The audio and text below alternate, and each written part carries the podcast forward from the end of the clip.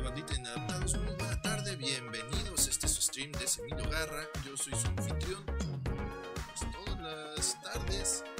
En este su nuevo espacio audiovisual de preferencia de Semillo Garra.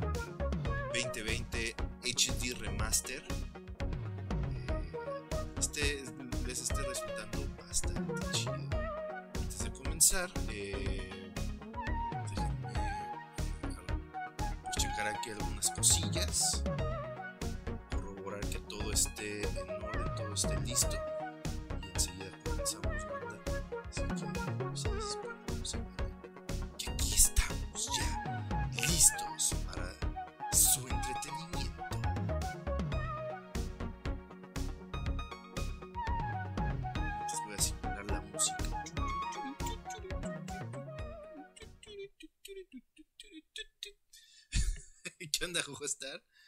A ver, ahora sí. A ver.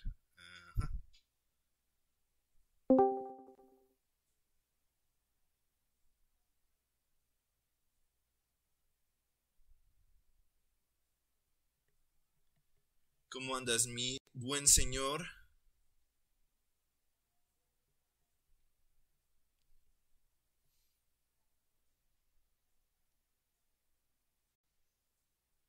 ¿Listo?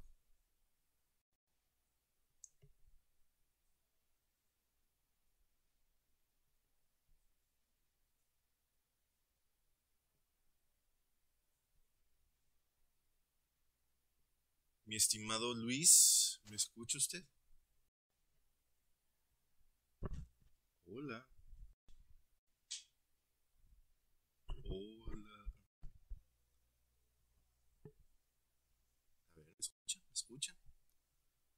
Se supone que ya está todo listo. Creo que mi buen Luis no me está escuchando. Creo que no.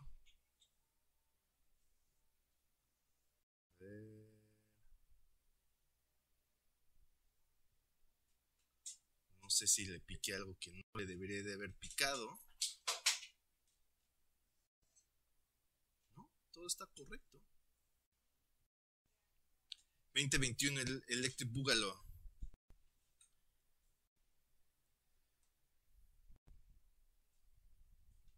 A ver. Hola. Sí, ya te escucho, no te veo. Ok. ¿No me Sí, ves? sí, sí te escucho. Sí, sí, sí, sí te escucho. Uh, Ok. ¿Nos escuchan, banda? ¿Qué show? ¿Qué show? ¿Nos escuchan? ¿Ya Si nos escuchan, escuchas? confírmenos, por favor.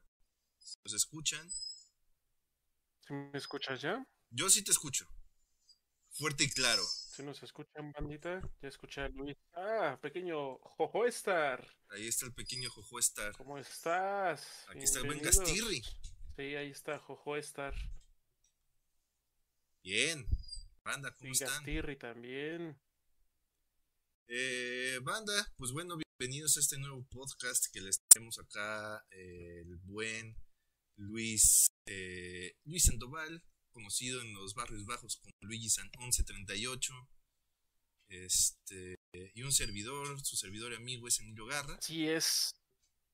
donde pues bueno, vamos a eh, compartir con ustedes un poco de nuestros gustos como buenos ya rucos de treinta y tantos años eh, pues ahora sí compartir esta cuestión entre nuestra nostalgia, nuestros vagos y cómo recordábamos eh, pues algunas cosas de, de nuestra infancia, de nuestra eh, adolescencia. Así que espero que les guste eh, este contenido. ¿Les Así es. gustando? Mis, mi estimado, ¿quieres complementar algo? Pues nada, básicamente esa es la introducción, es como una especie de, de caja de la nostalgia en las que dependiendo del tema que vayamos a tratar episodio con episodio, pues vamos a, a ver y a darnos cuenta de que había cosas que están igual de chidas que antes, y hay cosas que igual no han envejecido nada bien o las recordamos diferente a como realmente eran. Entonces, he ahí también el origen del título de este fantabuloso podcast, este nuevo proyecto. Chingón. Eh, pues Pregunta Gastir, yo, Jojo Star, si se subirá a YouTube. Sí es, eh, se va a subir su propio espacio, ahora sí que el, este podcast va a tener su propio espacio, ¿no? En, este, en el Tutubs, para que lo porque sobre todo, eh, bueno, ahorita nos estamos dando un, un espacio para pues platicar con ustedes básicamente de cómo va a ser la dinámica poco, pues bueno, tanto ustedes como nosotros acostumbrarnos a... Este, y pues bueno, al final también eh, tomar un tiempo precisamente para platicar con ustedes, sus comentarios, sus dudas de YouTube, pues tratarlas como una sección de comunicación. Y pues así mantener el flujo del, del programa, ¿no? Exacto. Así es qué tal nos va el día de hoy. ¿Se podrá subir un poquito el micrófono, Emilio? Eh... Dice Jojo Star que si puedes subirle un poquito a tu micro. ¿Me ahí? ¿Me escucho más? ¿Más? ¿O, o me sigo escuchando como lejecitos? ¿Banda?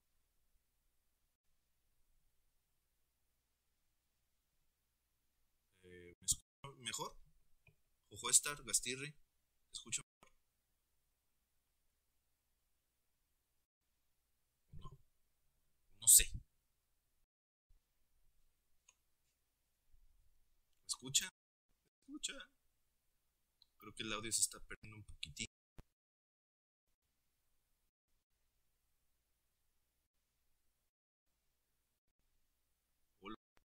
Creo que el porque creo que el disco... Dice que ya está mejor. Ya está mejor, ok. Me ando comiendo un huevo Kinder. Bien. saben buenos esos chocolates. La neta sí. La neta sí. A ver.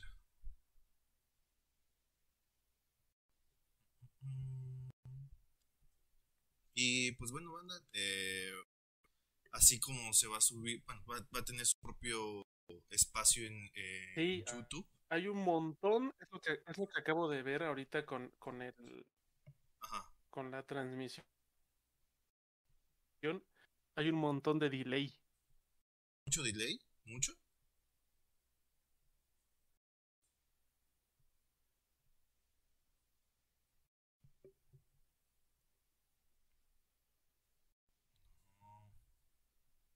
Porque aquí, bueno, los mensajes los he estado viendo que se suben más o menos al, al mismo tiempo. Al menos aquí en el OBS. Hay, hay algo de delay ahí.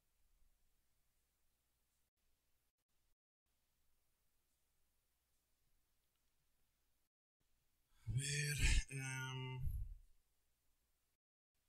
es que se, se abrió esta ventana horrible de noticias. No sé cómo se. Ah, ya. Ya vi cómo. Ah. Maldito Slim.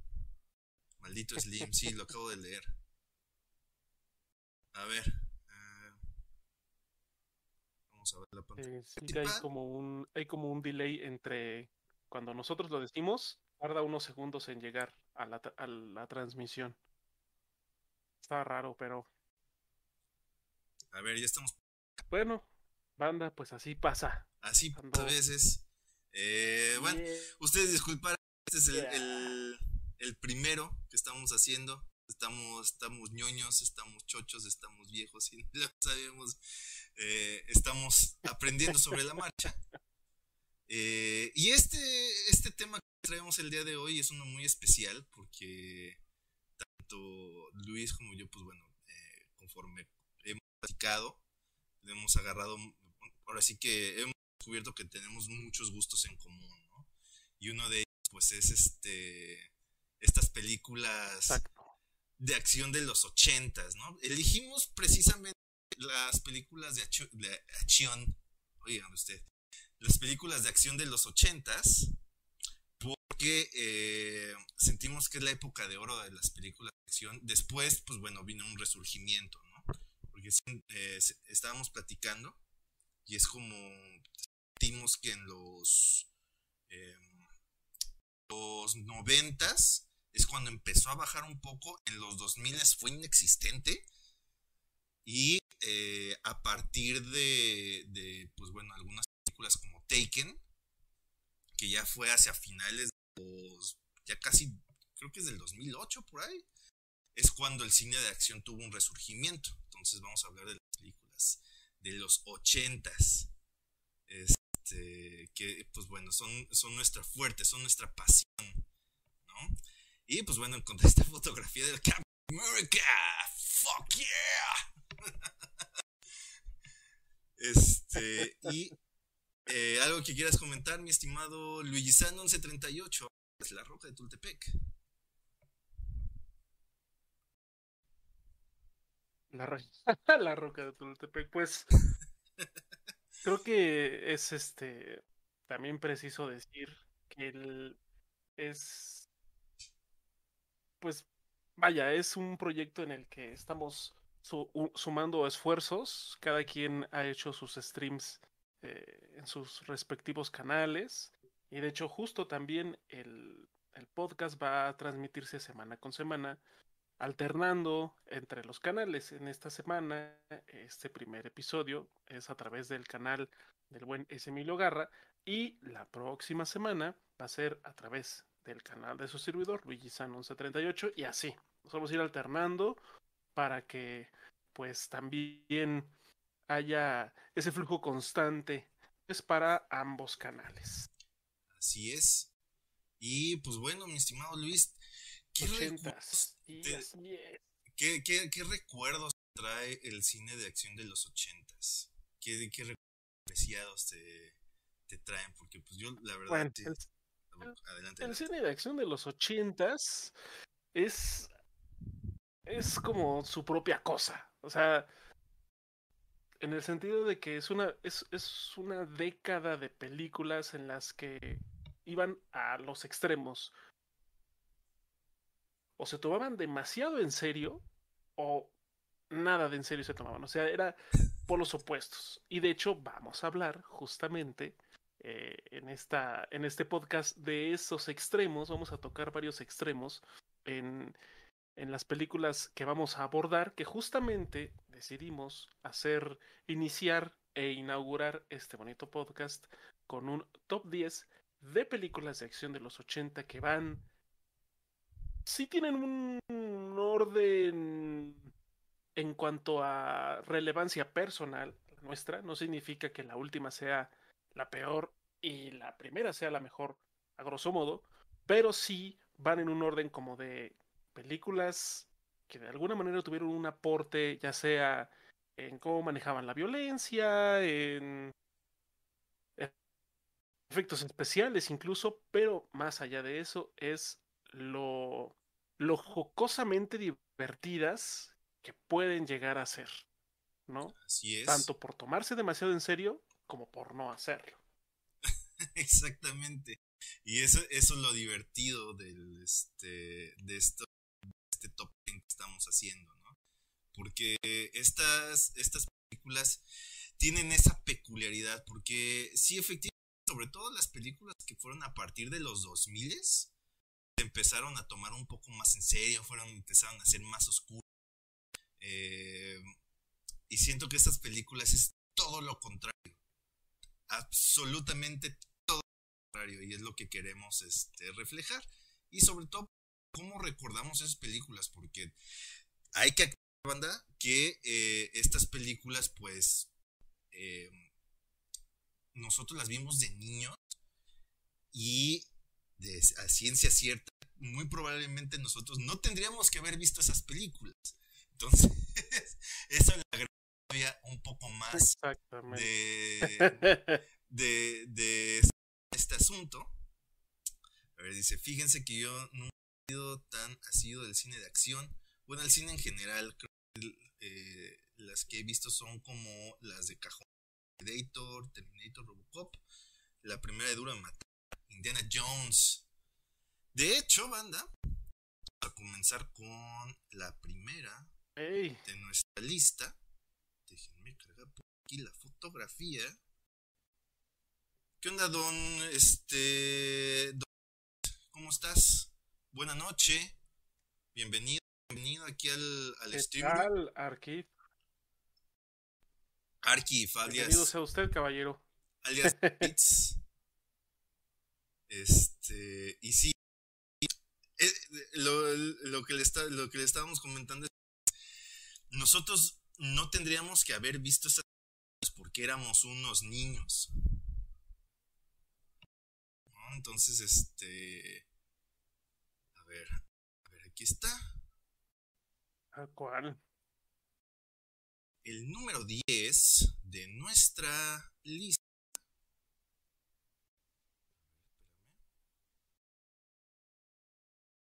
Ahora sí. Espérame. Oh, ¿Qué onda? Muchas gracias. Sí, nos ha hecho un raid con cuatro personas. Muchas gracias. Muchas, muchas Muchas gra- gracias. gracias. Bienvenidos, bienvenidos sean. Bienvenidos este su, su stream. Ahorita sí estamos teniendo varios, este, varios problemillas de, de transmisión, porque pues bueno, es el primero. Vamos con sobre la marcha, disculpen. Y el número 10 del año 1987. Ténganos un poquito de paciencia. Ténganos un poquito de paciencia, banda. Eh, del año 1987, por el director Paul Verhoeven, traemos Robocop, protagonizada por Peter Weller como el policía Alex Murphy eh, y su, alter ego Robocop, Nancy Allen como su compañera Ann Lewis y el malo malote de esta película es Kurtwood Smith como Clarence Bodiker. Decir que yo sí me acuerdo mucho de las, de las escenas de violencia específicamente, porque hay una antes de que eh, Alex Murphy se vuelva Robocop, hay una escena cuando que le tienden una trampa, emboscan a, a, Ale- a- ¿cómo se llama? Alex Murphy y le revientan las rodillas a balazos. Sí, me acuerdo, es- me acuerdo muy cañón. Y eso que ya pasaron un chingo de años. Tú, este, mi estimado. eh, mi sí, estimado, de hecho este, sí. Fue una escena bastante intensa. Sí, sí, sí. Una Y- escena muy...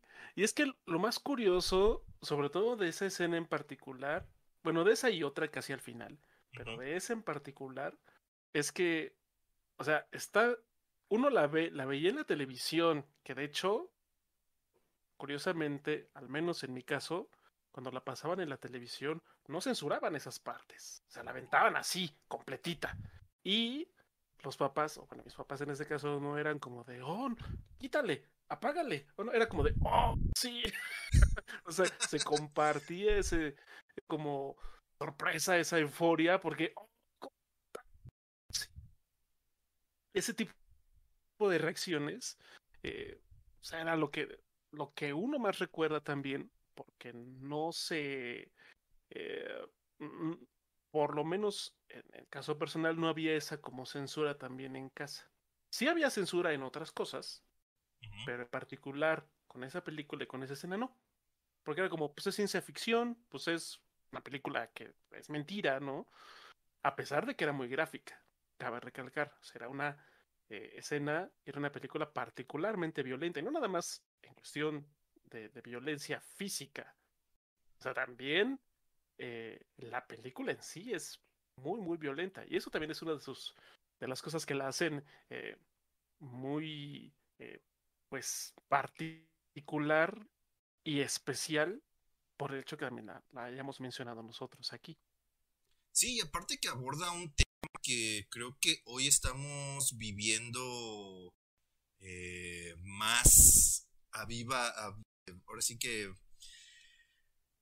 todos los días, esta cuestión del corporativismo, ¿no? En esos entonces se notaba o, se veía como algo extremadamente lejano y hoy vemos como el corporativismo pues básicamente ya tomó el rumbo de nuestras vidas mucho de lo que manejaba también en su, en su tiempo la película de Robocop, ¿no? Y mucho, como dice el buen Luis, que eh, tenía esta cuestión de la violencia física, y también un poco la, la cuestión de la violencia, pero también ahí luego hay una, creo que es en la 3, donde también se madreó los vagos. Entonces, sí, e, eran películas bastante fuertes para la época. Y como no tenía esta cuestión de que las pasaban en la tele como si nada, las pasaban, si no me recuerdo, en Canal 5, como si nada. O sea, no, no, nunca hubo esta como censura de las que después, posteriormente adoptó, este, de cortar las, las escenas de, de violencia extrema, ¿no? Que pues bueno, ya después Canal sí, cortaba esas partes un poquito. Eh, eso o las maldiciones normalmente las cambiaban por otras palabras. Este, pero en ese entonces era como iba, tal cual. Y es una película que le recomendamos muchísimo Exacto. Porque sí, eh, esa, la, es muy buena, la neta. Es muy buena. La trilogía original de Robocop es muy buena. Ya el que sacaron después, ese sí ya no se lo, ya no lo recomendamos, banda. Ese sí, evítenlo. Pero, este, al menos esa. Ese no existe. Denle una, oportunidad de verla. Eh, se van a una, una muy buena sorpresa. Sobre todo, ¿nunca la han visto? Denle, denle. Va calada, va calada y probada por nosotros.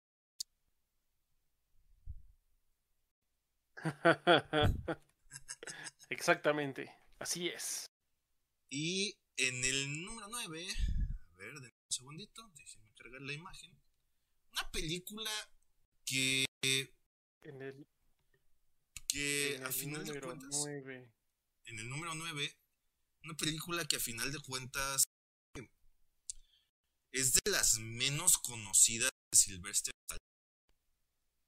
pero que las películas de acción de Sylvester Stallone que están mejor hechas. Les vamos a decir cuál es.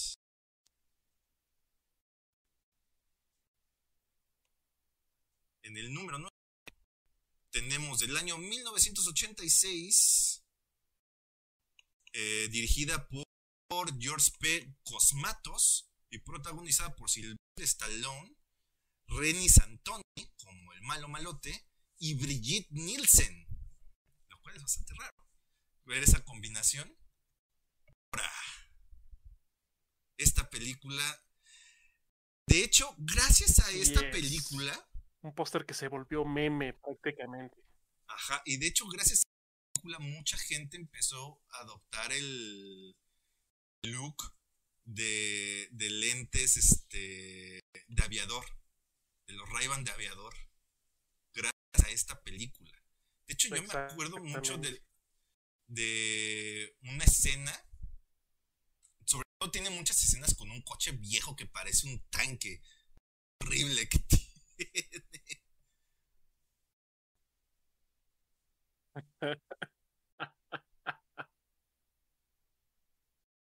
Y de hecho, si, si, si logran ver la, la ahí, Dice, el crimen, la enfermedad. El crimen es una enfermedad.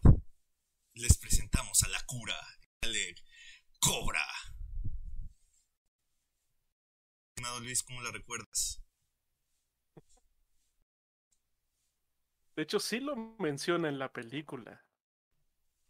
En la película sí menciona esa parte de, ¿De que él es la "Tú eres cura? enfermedad y yo la cura. Mm, ¿Cuál? De hecho, esa, esta película, eh, por ejemplo, ahorita estoy viendo, ah, por ejemplo, Jojo Star preguntó, ¿y esa cuál es? Es que sí, es una película que si bien es muy emblemática de los ochentas por todo lo que derivó, mm, de Stallone no es de sus películas más populares. Obviamente de Stallone las más populares son Rambo, este, y por ahí algunas que también vamos a mencionar. Pero eh, Cobra sí fue una película que, que, que marcó como tal lo que, lo que comentó Emilio hace rato, este, eh, este estereotipo de la persona eh, como renegada que usa lentes de aviador y de hecho justo en la película hay muchas tomas en las que en el reflejo de los lentes está como, como el desierto, bueno, como esta parte como naranja, amarilla y el cielo azul, que también eso, ese, ese como diseño se estandarizó y se, se, se hizo referencia en infinidad de películas, incluso muchas caricaturas hasta la fecha, donde si alguien usa lentes de aviador, ese reflejo amarillo con, con azul es como ya prácticamente de cajón al momento de representar este tipo de accesorio. La película, eh, digamos que tiene sus dosis buenas de acción, tiene una buena dosis de acción, pero lo que resalta de esta película, a mi parecer, son los diálogos. Efectivamente, porque, bueno, eh, recordemos que, la, que el cine de acción de los 80, su fuerte fueron los one-liners. Eh, estos diálogos nada más de una sola línea para sentar el tono de cómo iban a hacer las cosas. Y sí, como dice Luis, a final de cuentas, esta película, quizá de las películas de Sylvester Stallone de acción, sea de las menos conocidas, ¿no? Porque yo creo que hasta la del profesional con este Antonio Banderas, donde salen los dos como de asesinos que son, son rivales, yo creo que hasta esa es más conocida que, que Cobra. Pero, a final de cuentas, esta película hizo algo muy importante que es, este, que es este, generar esta como estética. Y esta tendencia de, tener como el look de, la barba de tres días, los lentes de aviador, como dices, ese reflejo de a través de los lentes este, del, desierto, del paisaje, fue este, generado en esta película. O sea que algo, algo bueno salió de aquí, ¿no? Porque sí, definitivamente las películas de Stallone quizá sea de las más eh, flojitas en cuanto a, reconocimiento, pero en cuanto a iconografía, mis respetos. Mis respetos. ¿Algo más que quisieras agregar, mi estimado este, Luis? Sí es. Sí, una. No, solamente eso que es, sí es una, una película algo infravalorada, pero vale la pena verla, o sea, la neta. O sea, si, si, si su intención es pasar un rato súper palomero, despegándose un poco de las películas actuales, es una muy buena recomendación para este pues echar ahí el cotorreo un rato, ya sea solo, o si van a estar con alguien, ahora con la pandemia, si viven con roomies o con su pareja, estaría chido que se aventaran de pronto la película de Cobra. Así es. O sea, si la van a ver, es como de, es una película ochentera de Stallone, espérate lo que sea, sobre todo en cuestión de diálogos. Entonces, no es para tomarse en serio, pero es bastante buena. Así es. Ahora, en 6 tenemos con otro de los que en ese entonces eran 8, 8, conocidos. 8. Ah, sí, perdón, en el número 8, tienes razón. estaba yo brincando este. estaba yo brincando. Los... Lo siento, banda. Eh, los nervios del primer episodio. Tenemos de 1987, dirigida por Richard. Protagonizada por Mel Gibson como el sargento Martin Riggs, eh, Danny Glover como Roger Mortog y Gary Busey como el malo malo, o sea, Mr. Joshua tener mortal. Que eh, esta película terminaron el cine de body cop, ¿no? Esta película donde eran una pareja de policías que Exactamente. Al principio se llevan mal, pero al, eh, conforme se va desarrollando la relación entre ellos, dan la vida entre ellos. Son los mejores compañeros del mundo, sin dejarse de estarse chingando entre ellos. ¿no? Porque esa es una de las, de las básicas de este, de este tipo de, de películas, ¿no? Después salió, me acuerdo, con una que, que era de ese tipo, que lleva la, la fórmula tal cual me acuerdo de, de Chris Rock con Jackie Chan. No me acuerdo cómo se llama la película. Rush Hour. Rush Hour. Que es basado en la fórmula de. Una de sí, una, aquí le pusieron una pareja explosiva, algo así. Ajá, ándale. Aquí le pusieron en Latinoamérica una pareja explosiva, me parece. Así es, una pareja explosiva. Y es tal cual de, de Arma Mortal. Ay, ¿qué hice? No, no. Moví el, el... A ver, un momento. Ahí está. Ahí está. So, Ya, ahí está. Dios Disculpe. mío. Andamos moviéndole en vivo, man. So- somos humanos. Este. y eh, me acuerdo mucho que en esta primer película se sientan las bases porque eh, el interés romántico del personaje de, de Mel Gibson es la hija, o bueno, se asume que es la hija de, de, de Roger Mortog, ¿no? Entonces ahí, si de por Roger Mortog es, es el personaje veterano que no al, policía nuevo, y todavía agrega esa capa de que básicamente quiere con su hija, todo el tiempo se están, se están este, molestando entre ellos por lo mismo, ¿no? Pero a final de cuentas construyen esta relación de confianza con base a ser este, pues, buenos compañeros, ¿no? Y resolver el crimen. Es tu aporte.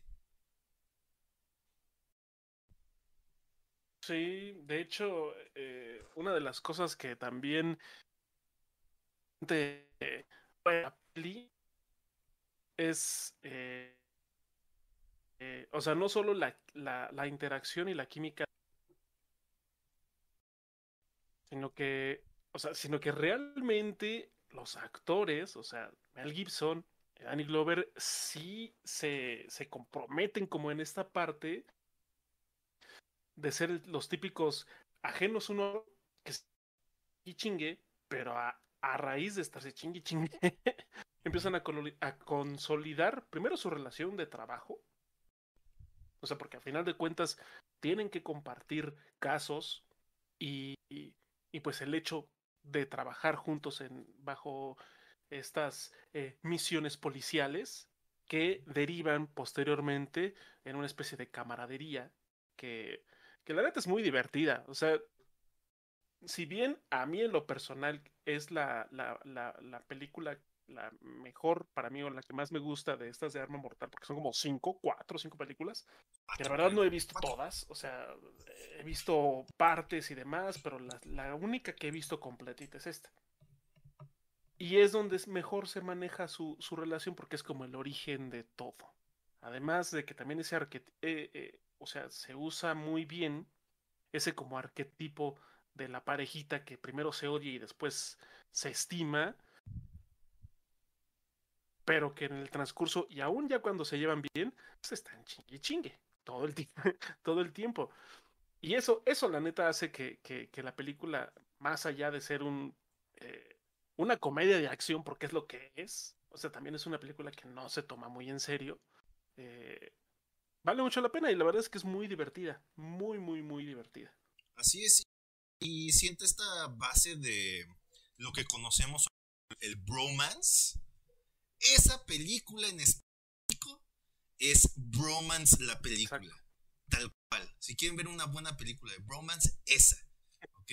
Porque si empieza como con esta relación tensa donde ninguno de los dos acepta, pero con base a pasarla mal, pues también ser, asumo que ser policías eh, no la pasan tan chido, se va eh, generando esta relación de confianza entre ellos, ¿no? Y a final de cuentas, uno de los valores que asumo yo que quiere enseñar la película es esta cuestión de la lealtad a tu compañero, ¿no? Y eso es algo que maneja impecable durante toda la saga de películas de, Arma Mortal. Que aquí le pusieron Arma Mortal, si bien el título original debería ser Arma Mortal, aquí le pusieron Arma Mortal porque, pues, no sé.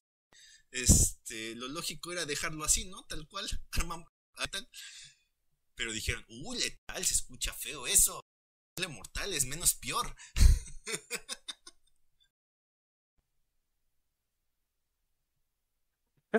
Menos peor es la mejor definición al respecto. Ya saben cómo son las traducciones. Así es. Sí, sí, sí. Bueno. Eh, ¿Algo más que quisieras agregar sobre esta película, mi estimado?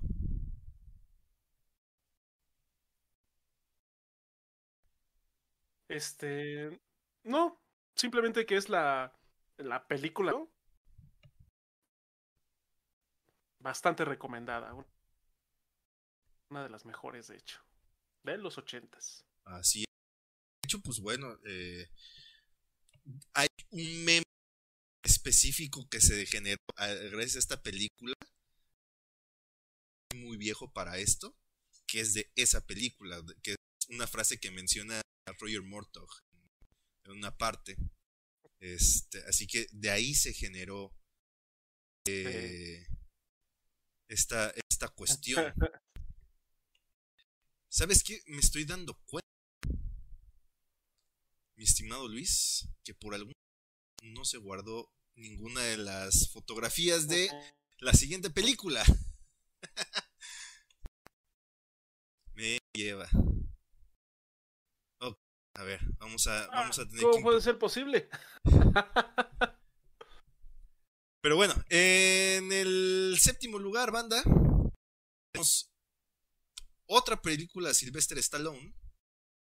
En este caso tenemos del año 1989 del director Andrei Konchalovsky y protagonizada por Sylvester Stallone, Kurt Russell y Terry Hatcher, una joven, una Terry Hatcher, este, antes de que la cirugía se la comieran en, en Esposas Desesperadas.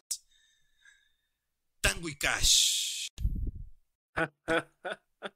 Esta película eh, eh, que básicamente también tiene como temática bromance, donde también al principio los personajes principales no se tragan por circunstancias, ya saben, drama de machos muy machos. Y eh, a final de cuentas, em, con esta de, de, los esta cuestión mágica de las ventas y un escape que tienen que realizar eh, que pues, les recomendamos que la que, que, la vean para que sepan que, de qué va en, en específico y no espolearles nada van generando su, su relación de confianza porque a final de cuentas tienen un objetivo en común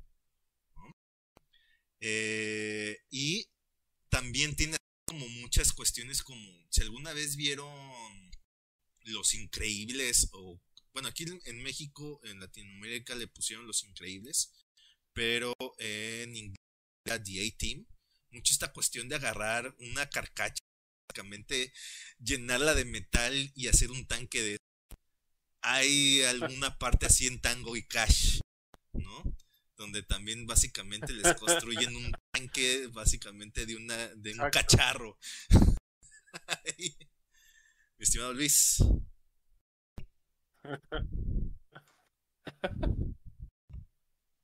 Ay, ay, ay.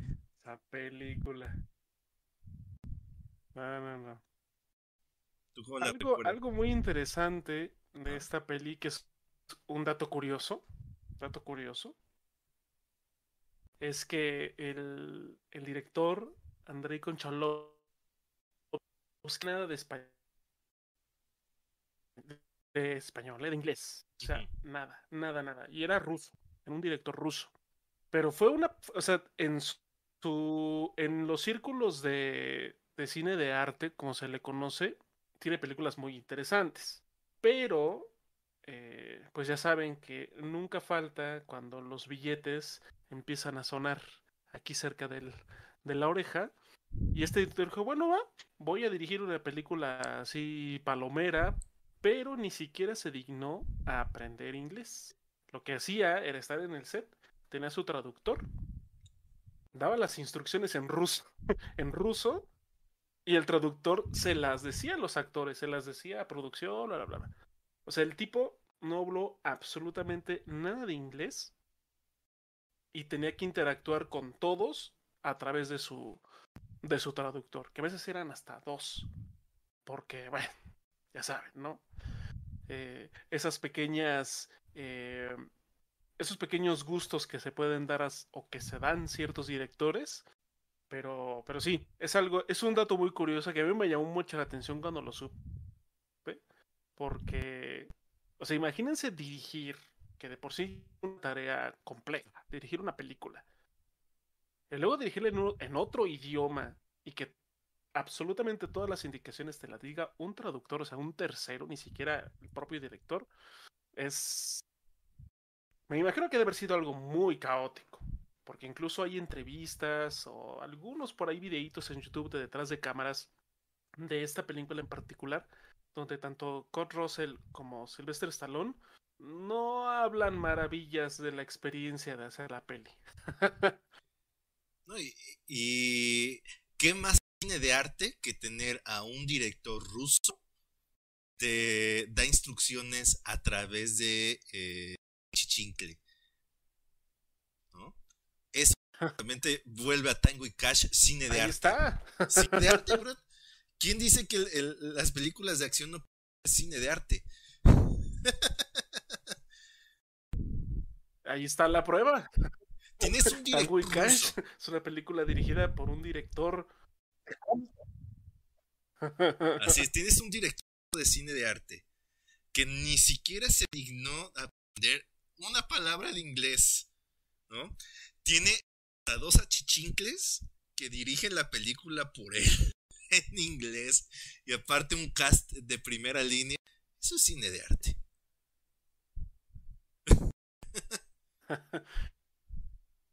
Indiscutible. Ya. Indiscutible. Caso cerrado. Caso cerrado, sí. Con eso cerramos nuestro caso. Bueno, más que quisieras este señalar sobre esta película. Pero es buena, la película es muy buena. Sí, la es muy buena. Eh, este. Muchas. Que es de las, de las películas donde, Ajá, donde este. Ajá. Sí, te escucho, te escucho.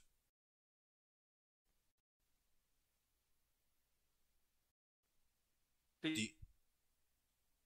¿Ibas a comentar algo, Emilio? Ah, no, que nada más decía que esta, peculiaridad de que muchas escenas en la noche, como que le quisieron sacar eh, provecho a planos oscuros con chispitas.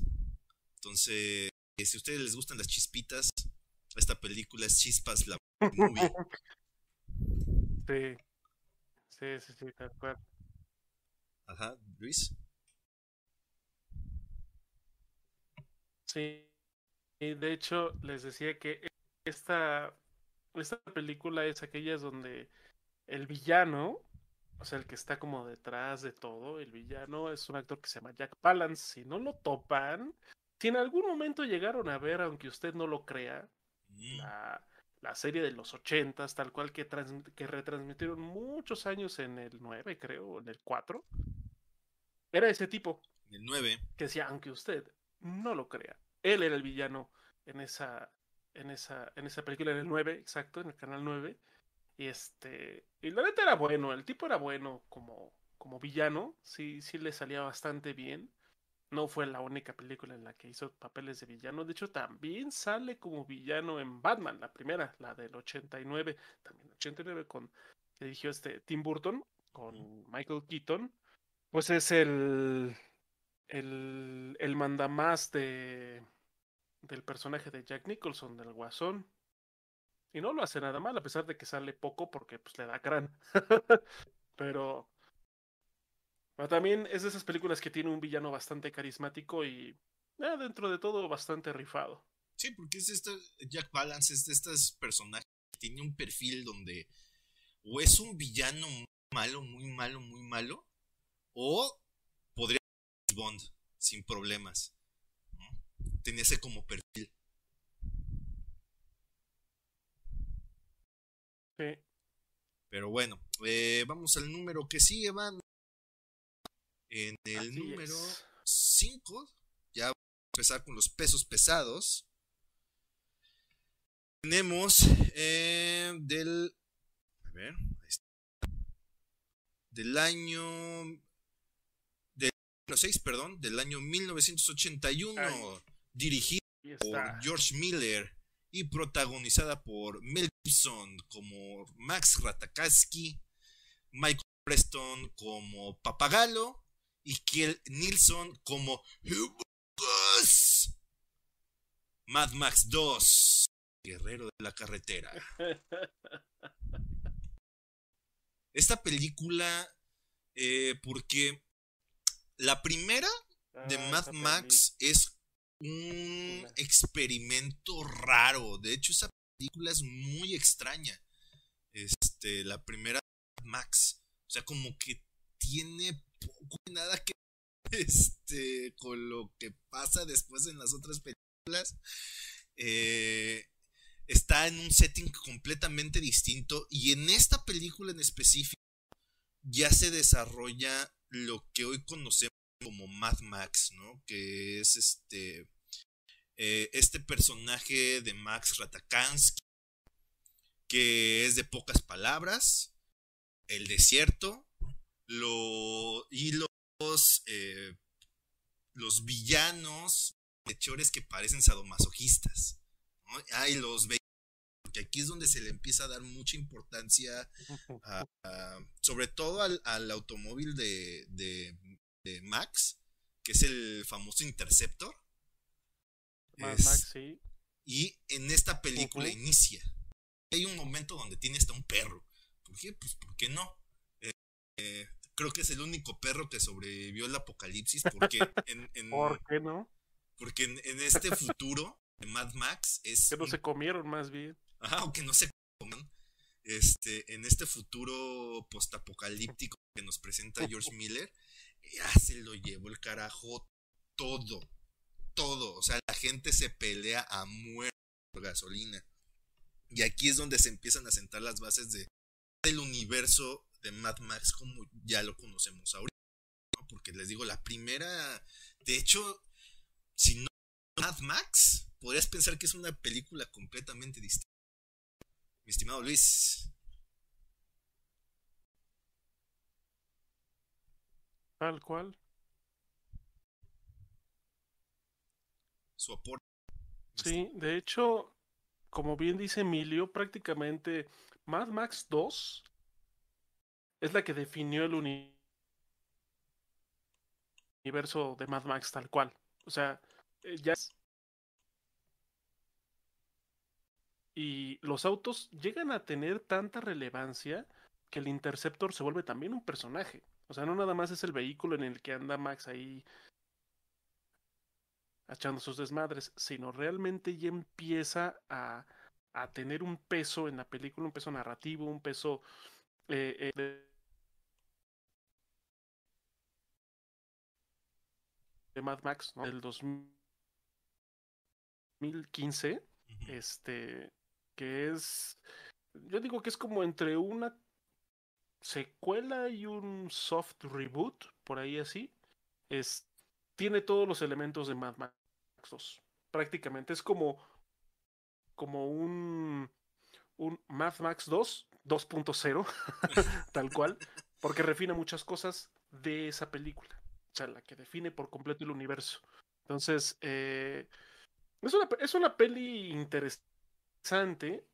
Eh, quizá eh, sería muy injusto compararla con la película más reciente de Mad Max, porque la, la, diferencia es abismal. O sea, la, la, acción de la película de Mad Max 2 no es tan impresionante, no es tan constante, no es tan espectacular como en la de 2015, pero no por eso es una mala película. O sea, tiene secuencias de acción, obviamente, de persecuciones muy buenas para la época y tomando en cuenta que es una película de presupuesto reducido. O sea, no fue una película que se le haya destinado mucho dinero. Eh, y tomando esas consideraciones, la película pues funciona y funciona muy bien, de hecho. Yo creo que si Mad Max 2 hubiera sido Mad Max, o sea, uno, o sea, si hubiera empezado el universo desde ahí, sin problema, no habría necesidad de, de, de, explicar más cosas, porque también todo te lo va diciendo la trama y los personajes. Sí, y además que esta película, pues a ciencia cierta también la que le dio relevancia a Mel Gibson como ¿no? porque antes de eso todavía en la película de, de Mad Max pues como que no tanto llegó Mad Max 2 y ahí es donde explotó toda esta cuestión, ¿no? Y ya después, a partir de la 3, ya digamos, eh, la franquicia Max ya se volvió una franquicia mainstream, ¿no? La 3 eh, tiene aparte un título súper, súper, súper mamón que es el de la cúpula del trueno. Efectivamente, mucho de lo que del 2015 eh, lo de Mad Max 2 El Guerrero de la Carrera ¿no? estos como los automóviles pues sí se vuelven parte de la estética como entre low riders con escapes enormes el fuego fue un giro de 180 entre Mad Max 1 y este Mad Max 2. Lo que generó que, pues bueno, tanto Mel Gibson como Alicia se volvieran famosas, porque si se hubiera quedado en una sola, no hubiera pasado de ahí.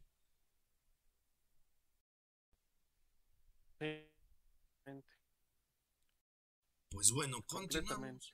Este, ¿ibas a estimado Luis? Sí, ¿no?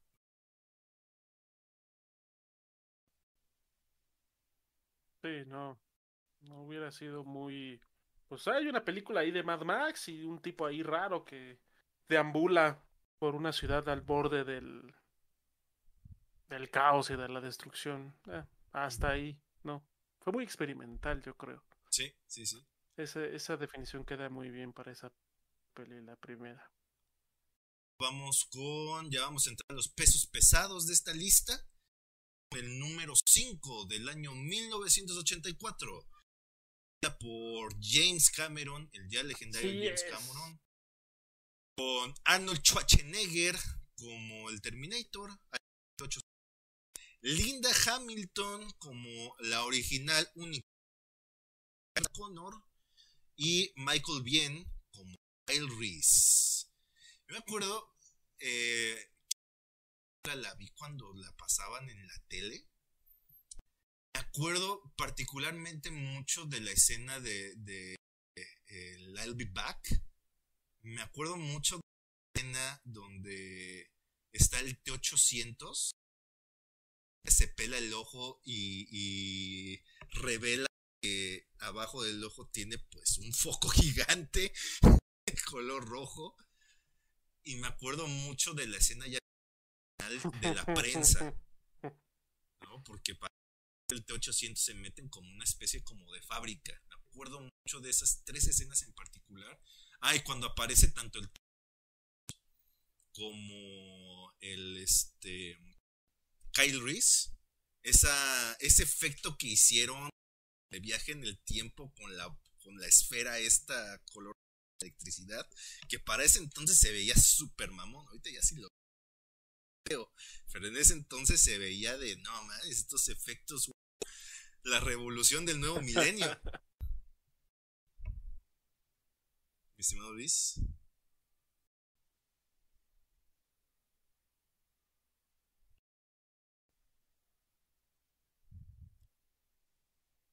Sí, de hecho, es, esa, esa peli, bien, como tú bien dices, tiene escenas como que se, que se quedan prácticamente en, se te quedan en la cabeza. Te dicen Terminator y automáticamente o piensas en la, en, el, en la frase de I'll be back o el volveré, la escena en la que se está desprendiendo el ojo y que pues se ve así todo pelado con la, con la lente roja que se mueve y demás y en la parte donde ya se ve por completo el esqueleto metálico.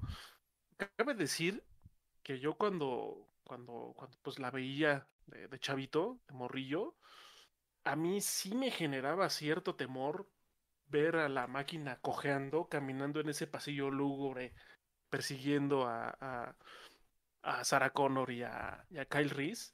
La verdad es que a mí sí me provocaba como ansiedad. O sea, ver a la máquina esa, ese efecto, o sea, a pesar de que pues era evidente que, que, que, era una técnica de stop motion porque pues, temblaba cuando se movía, pero estaba tan bien hecho, o sea, realmente la iluminación del, del, del, del, pasillo ese como lúgubre y también la iluminación del propio robot, a mí en lo personal sí me provocaba, o sea, me provocaba algo, o sea, me daba como de ansiedad, como miedo, toda esa parte. O sea, desde que queda totalmente pelón hasta que eh, Sara prensa y extraña en una en esa como fábrica, que curiosamente es una fábrica donde hay un montón de máquinas también. Entonces, este, la neta, esa, esa en particular, toda esa secuencia final, a mí se me quedó súper, súper, súper grabada, porque también me da mucha curiosidad. O sea, al mismo tiempo que me fascinaba y me generaba esa como, ese como temor, también yo decía, güey, o sea, ¿cómo funciona ese pedo? Esa máquina así que, que pues prácticamente es un esqueleto metálico, ¿no? O sea, en mi cabeza yo me empezaba a, mal viajar de cómo era posible, intentaba yo encontrarle esas como explicaciones de cómo podría funcionar, cómo puede ser esto, la verdad. O sea, tonterías, pero, pero sí, definitivamente toda esa secuencia final es la que, la que a mí en lo personal siempre, siempre me ha resultado muy, muy interesante y con la que me quedé prácticamente. Y sí, y, esta película, de hecho la pusimos en este lugar porque lamentablemente para ella su, su, fue superior en todos los aspectos. Pero esta tiene el gran mérito de haber dado eh, este movimiento llamado Terminator este, esta franquicia que hasta la fecha sigue adelante. Bueno, ahorita se maneja que está un rato en el congelador después de la última, la de Terminator Dark Fate. Eh, le fue le fue mal esa película por ponerla Este, entonces esa franquicia ya está en el congelador un rato. Pero pues estamos hablando de que son casi 36 años de, de, estas películas de Terminator. Cuatro años. Entonces, sí ha sido bastante longeva y es por lo que sentó esta película. Que la gente se clavó mucho con la de, de los viajes en el tiempo, del robotomía que viene a matar a, este al al presente, se establece eh, que pues bueno, posteriormente pues gracias al encuentro entre Kyle Reese y, y Connor, este, pues bueno, tenemos al salvador de la humanidad, eh, que no es Jesus, sino este John Connor.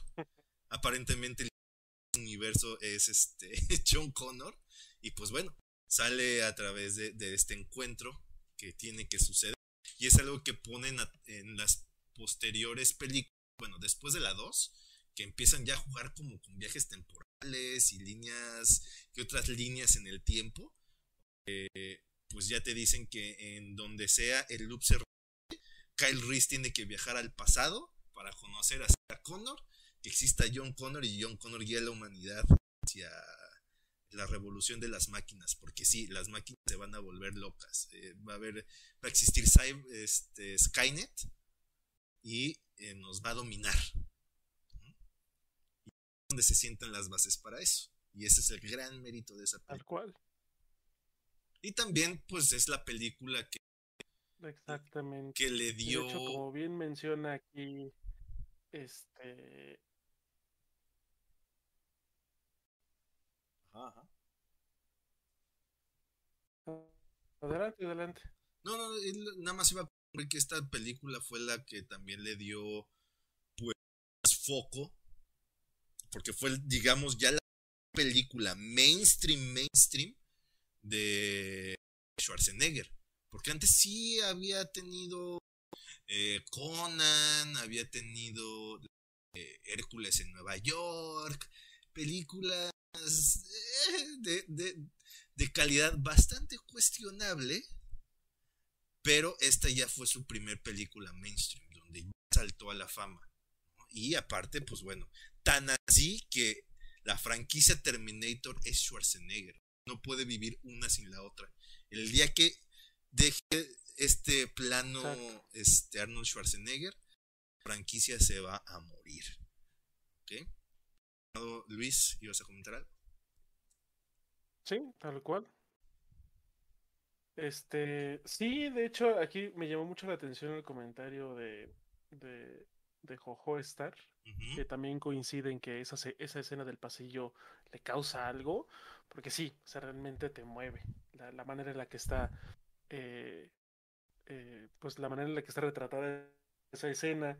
Y sí, también dice que Terminator 2 se tragó a la primera. O sea, eso es un hecho. O sea, no estamos demeritando el valor de la primera película porque no solo fue la que inició todo, sino que también pues tuvo esta propuesta interesante del viajero en el tiempo, del robot y demás.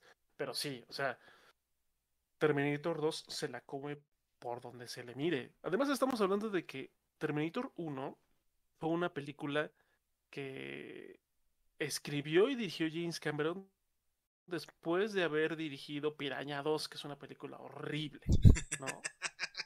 sí Pero que tuvo un mediano éxito. Entonces, prácticamente este prácticamente le, le, dijeron a, a, a este a, a James Cameron porque él había llevado a, a la Fox. ¿Sí es la Fox? Sí, a la, Fox. Su, su, este, su proyecto, su guion y todo. Le dijeron, mira, si es, si es exitoso Piraña 2, chance y te damos la oportunidad de que dirijas tu guion ese raro de máquinas del futuro. Le fue bien a la película, entonces dijeron, bueno, ahí te van este tu pequeño presupuesto que me parece era como de 5 o 6 millones de dólares. Poquísimo para los estándares. parece entonces era un presupuesto bajo para una película de ciencia ficción, sobre todo. No, o sea, independientemente de los estándares de hoy, o sea, con los estándares de la época, eh, con esa, con esos requisitos de efectos especiales, era un presupuesto muy bajo. Y aún así, con ese presupuesto tan, este tipo dijo, va, lo vamos a sacar se las ingenió. Y imagínense, de 5 o 6 millones de dólares más o menos que le dieron de presupuesto para la primera, a 100 millones de dólares que costó la segunda, que se hizo en el 91. O sea, la diferencia de presupuesto es enorme y se ve. O sea, si ustedes ven Terminator 2, los efectos de, del T-1000 se siguen viendo bien. O sea, no han envejecido mal. Es una película que tiene ya 30 años. Así es. Y eh, nota lo que eh, Luis es muy cierto.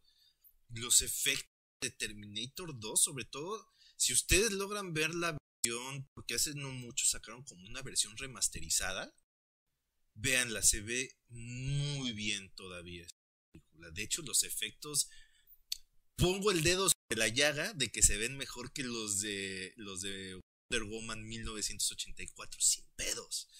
Y eso que es una película con 30 años de diferencia. O sea, sí, la película se ve muy bien. Y Terminator 1 hay que tomarlo como lo que es, como el inicio de algo muy por eso la pusimos en la lista, ¿no? porque eh, su gran mérito es haber dado inicio a, la frase que se ha vuelto muy exitosa y que todos le tenemos mucho cariño. La frase de I'll be back se originó ahí. El one-liner primigenio de, de Schwarzenegger se originó también en esta película. Exactamente. Pues bueno, continuando con nuestra lista, banda. Sí, sí, sí. Tenemos de el año 1988 eh, del director John McTiernan, protagonizada por, por Bruce Willis como el detective John McClane, Alan Rickman como Robert y Reginald Bell Johnson como el policía Die Hard, o como la conocemos aquí, Duro de Matar, o como la conocen en España, eh, La Jungla de Cristal, whatever. Ah, no, no, qué horror. Esta película em, también recuerdo haberla visto eh, ya no en la tele, me acuerdo que mis papás sí solían como rentarla esta película, eh, porque pues sí, sobre todo a mi papá como que le gustaba mucho verla. Y eh, también fue el origen, eh, porque caso curioso, quizá ustedes no lo sabían, pero antes de esta película, Bruce Willis no era actor de películas, era actor de novelas. Era una, e, era una especie como de estrella en ascenso de una de la novela de moda en Estados Unidos eh, y por razones que solo Hollywood eh, solo en Hollywood le dieron la oportunidad de estelarizar esta película y básicamente también hizo a un personaje legendario su interpretación hizo al personaje eh, legendario el personaje de John McClane también, pues bueno, tenemos a, Alan Rickman, eh, a Severus Snape, pero con bigote, este, como el malo Hans, eh, Hans Grover, y este, Reginald Bell Johnson como el policía, este, ¿cómo se llama? Al Power, que básicamente es el contacto en tierra de, John McClane. Y otra de las cosas que a mí se me hicieron muy curiosas es que la frase esta que dice John McClane de GPKA, solo la dice una sola vez en toda la película, pero con eso bastó para que se volviera icónica esa, este, esa frase, ¿no? Lo de GPKA motherfucker. Con eso bastó con que la dijera una vez y se volvió un hitazo. Y de ahí tuvimos, ¿cuántas películas? En total de, de Duro de Matar. La trilogía original, luego está la, la de este, donde van a Nueva York y luego donde sale supuestamente su hijo. Son cinco películas en total de, Duro de Matar. Mi estimado Luisan, 1138. Los micrófonos.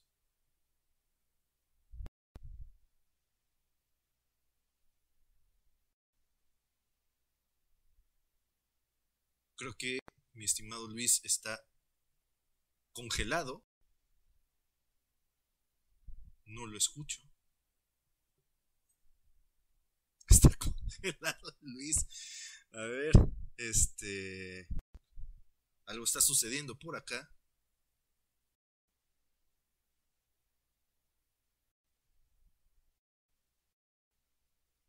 Mi estimado Luis, ¿me escuchas? Como que, como que estás congelado.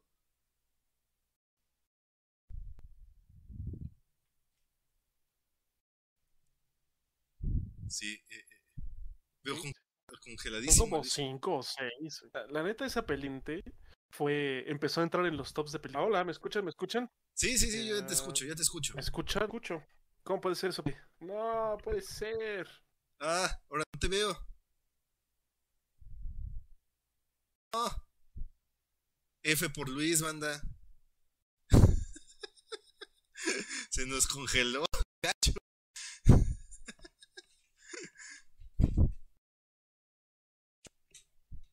Son cosas que pasan, es un programa en vivo, una disculpa. Eh, estamos a de la marcha, pero pues bueno, aquí andamos.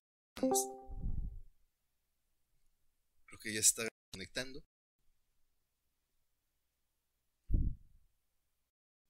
Ya saben que si algo no tiene honor eh, esta vida son eh, los electrónicos, banda.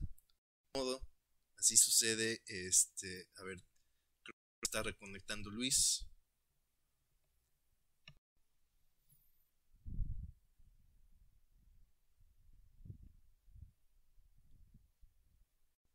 Creo que eh, eh, o es Discord el que nos está jugando chueco. Bueno, no, porque yo sí me veo sin problemas.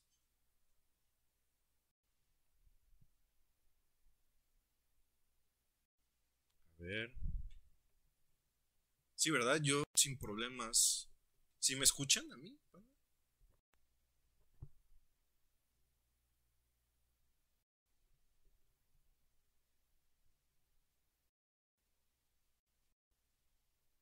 ¿Quién sabe qué onda? ¿Qué está pasando? Hazte presente, Luis. Yo te invoco. Estamos invocando a...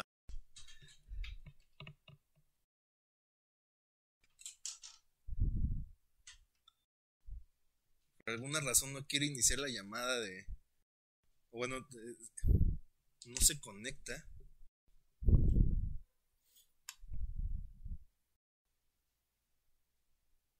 A mí sí se me escucha. Ah. y es que en, la llamada de Discord este, sale como si te estuvieras conectando, Luis, pero no te conectas. Demonios. Damn. Es como si te estuvieras conectando la llamada, pero no no te estás conectando. A ver. No sé si es un problema de Discord.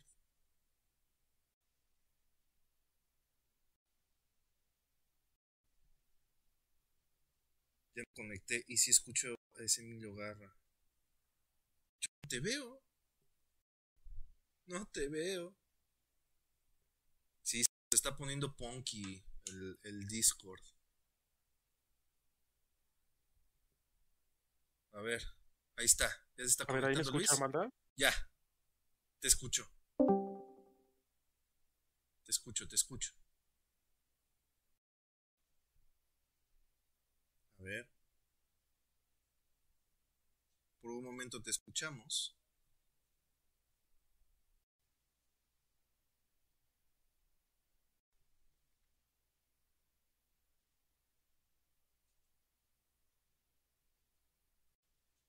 Pero no, no conecta el video por alguna razón. Ay, qué rayos. Se está poniendo bien punky, como, como dice.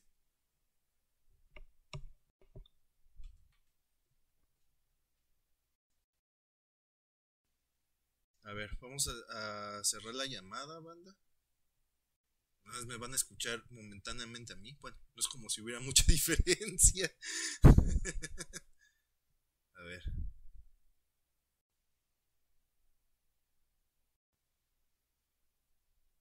Porque no sé, a ver. Ajá.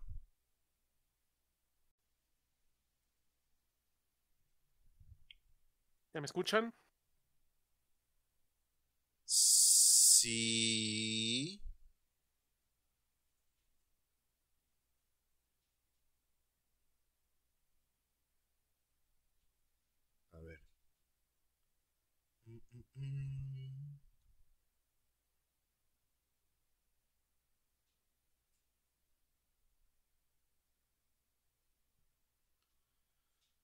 Creo es Discord el que se está poniendo punk. A ver, banda, denme, denme un segundito. Déjenme checar que está maldita sea pasando por acá.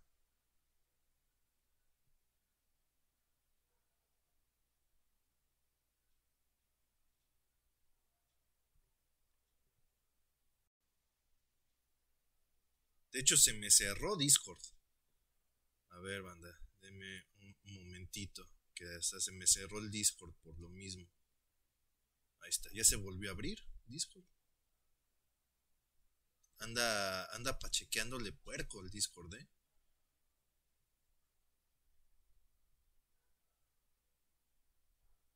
Anda pachequeando. Pues bueno, banda, este. Pues de hecho aquí en, el OBS todo está jalando chido. O sea, en cuanto al performance está en verde, eso quiere decir que, está jalando bien. Pero más bien el, Discord fue el que decidió este, suicidarse terriblemente. A ver, lo estoy abriendo de nuevo. Pero sí, como dice Jojoestra, de repente Discord como que se pone bien punk. Pero ya, ya estoy abriendo de nuevo y ahorita iniciamos de nuevo la llamada. Al fin que ya no tenemos que moverle nada al respecto. Mientras, este, seguir comentando sobre esta película, la de Duro de Matar. Ahí está el Discord. A ver. Ajá, ajá, ajá.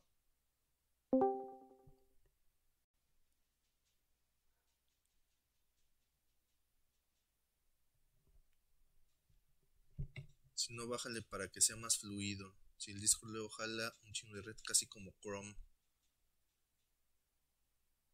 Muchas gracias, este Archive.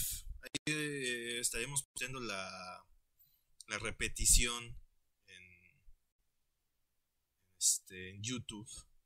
Ya ahora sí en su propio canal. Muchas, muchas gracias, Archive. Que tengas una excelente noche. tienen que usar un canal, no en modo llamada. De hecho, estamos en un canal, estamos en, canal de voz, pero eh, se está poniendo bien punk. I don't know why.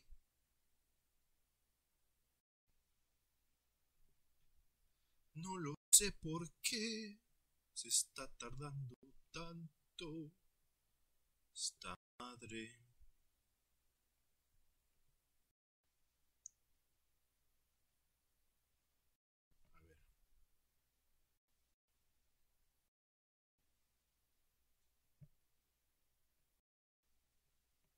A hacer esto. Hacer un pequeño movimiento acá. Sabrosón. Lo siento, banda. Son las, este. Las, las cuestiones tecnológicas que nos están jodiendo ahorita.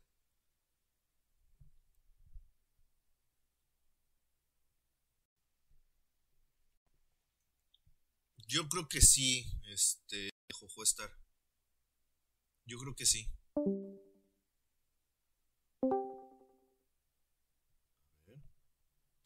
¿Qué usas para el stream? ¿OBS o Streamlabs? Eh, Streamlabs. Estoy usando Streamlabs, pero es, es este. ¿Cómo se llama?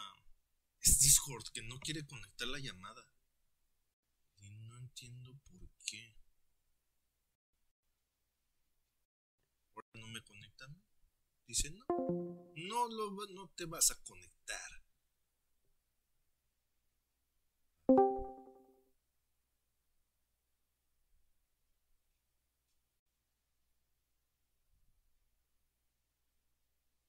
Está conectando.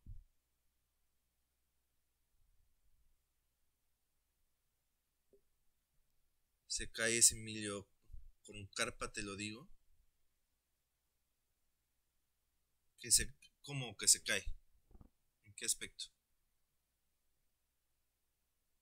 Ay, ay, Discord.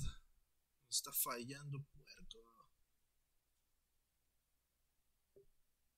¿Por qué? No sé, no tengo idea.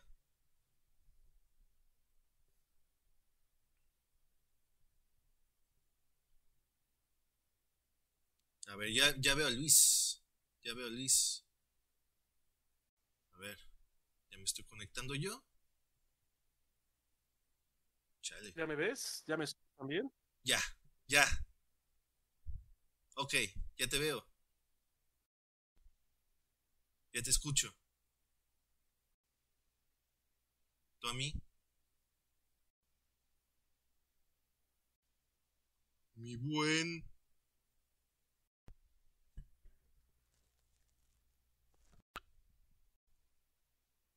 Ok, se nos volvió. ya, estaba viendo a Luis, pero de repente se nos trabó. Te lo digo por lo trabado que va el stream. OBS es mucho mejor que para checar eso también. Sí, creo que, que Luis está. No lo sé, porque de, de hecho acá en la calidad de la llamada me sale excelente, pero Luis nomás no se mueve. Excelente. Yo, yo sí te escuchas. Ya, yo te, escu- ya te escucho. ¿Qué está pasando, doctor García? ¿Qué está pasando, doctor García? Ya, ya te mueves, ya te veo. Ya, te escucho. Excelente. ya ahora sí. Ah, disculpen, banda, pasamos e- este, este pequeño bache. Este de tecnológico, porque tenía que pasar, maldita sea, que, que sucediera esto, ¿verdad? Pero ya estamos aquí de vuelta. Ahora sí, eh, tu aportación, mi querido Perfecto. Luis, de- sobre Duro de Matar. Este, pues que, o sea, estaba, iba, estaba empezando a comentar que de hecho, curiosamente, eh, tiempo después de que saliera la peli, eh, empezó como a entrar en los tops de, de películas navideñas. O sea, que obviamente pues la película se desarrolla en la en Nochebuena y demás, y sí hay de pronto hay adornitos y demás, pero, pero no se hace mucho énfasis en, en, en la fecha como tal. Sí se menciona, obviamente, pero, pero hasta ahí. Y de pronto hubo un boom como de, oh, es que Duro de Matar es una película navideña, o es la mejor película navideña. Entonces, es algo muy curioso que pasó con esa película.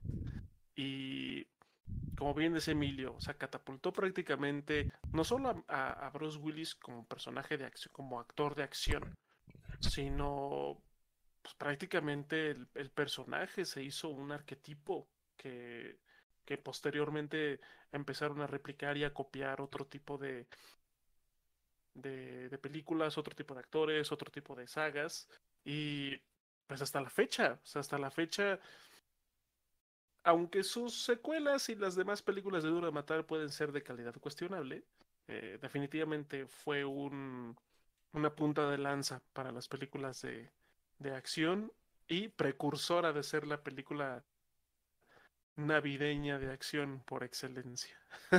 Sí, y, y lo que menciona Luis es un efecto bastante...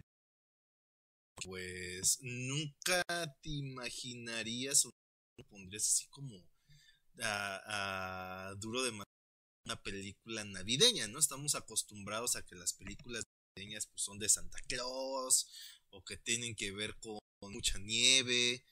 Y esta película, pues sí, eh, está ambientada en la noche de Navidad, ¿no? Eh, por consideran como la película o la mejor película navideña. Yo, ese título es más bien como eh, una monería, pero a final de cuentas, eh, dables de, de, de la saga de Duro de Matar por la trilogía original. Siento que las últimas dos ya no vale tanto la pena, ya más bien es como reciclar lo mismo, porque a final de cuentas se volvió eh, la contraparte de estos personajes hiperrudos como, como los de Schwarzenegger o los de Stallone. Era como con su, con su contraparte un poco más light, un poco más carismática, con más plata. Eh, mm, pues sí, más de chistorete del momento. ¿no? Y eso es que inclinara un poco la balanza para que Sí, también sí, tal cual. duro de matar encontrara su propio lugar, porque si lo hubieran querido hacer exactamente como lo hacían en, eh, en las películas de Schwarzenegger, este Stallone, pues la neta es que no hubiese jalado igual. O sea, dejaron ser a, a, Bruce Willis ser Bruce Willis. Y esa fue la, la gran ventaja de, de esta película, su gran este su gran virtud, por así decirlo.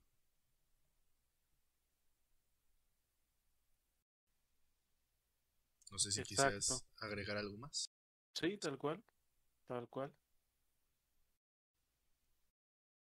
Este, ah, no, creo que queda ya más, queda más que claro que es una película navideña bastante buena de acción y muy, muy recomendable. Muy recomendable. De hecho, las primeras, la trilogía original, bastante, bastante recomendable, banda. Eh, continuando, en el número 3 tenemos Rambo 2. Este, dirigida por... Ay, tengo dato. Este, del año 1985 por la de George P. Cosmatos, dirigida por Sylvester Stallone como John Rambo, Richard como el coronel Troutman y Charles Napier como, como el Marshall Murdoch. Eh, esta película es este, ahora sí que el origen, eh, porque pues bueno, la primera película de Rambo en sí eh, es como, te dan a entender como que John Rambo está traumado por algo, pero no te dicen a ciencia cierta de qué pasó. Y es hasta la segunda película, o sea, Rambo First Blood parte 2, este, que es Rambo 2, vaya, donde empezamos a ver eh, a este Rambo que está, pues básicamente en su trauma de la guerra de Vietnam. Y pues, ¿por qué está como está? Está básicamente tocadiscos, porque Rambo es un personaje que está completa y totalmente pirado, ¿no? Trata de, de o al menos su queda es retomar una vida sí, sí, tal. menos normal después de la guerra, pero pues que eh, como que la vida no lo deja. Eso es lo que, lo que pasa a grandes rasgos en la, en la película. Y aquí pasa mucho esto de por qué está traumado, porque que los horrores de la guerra, realmente este estrés postraumático de movie, ¿no? Mi estimado Luis.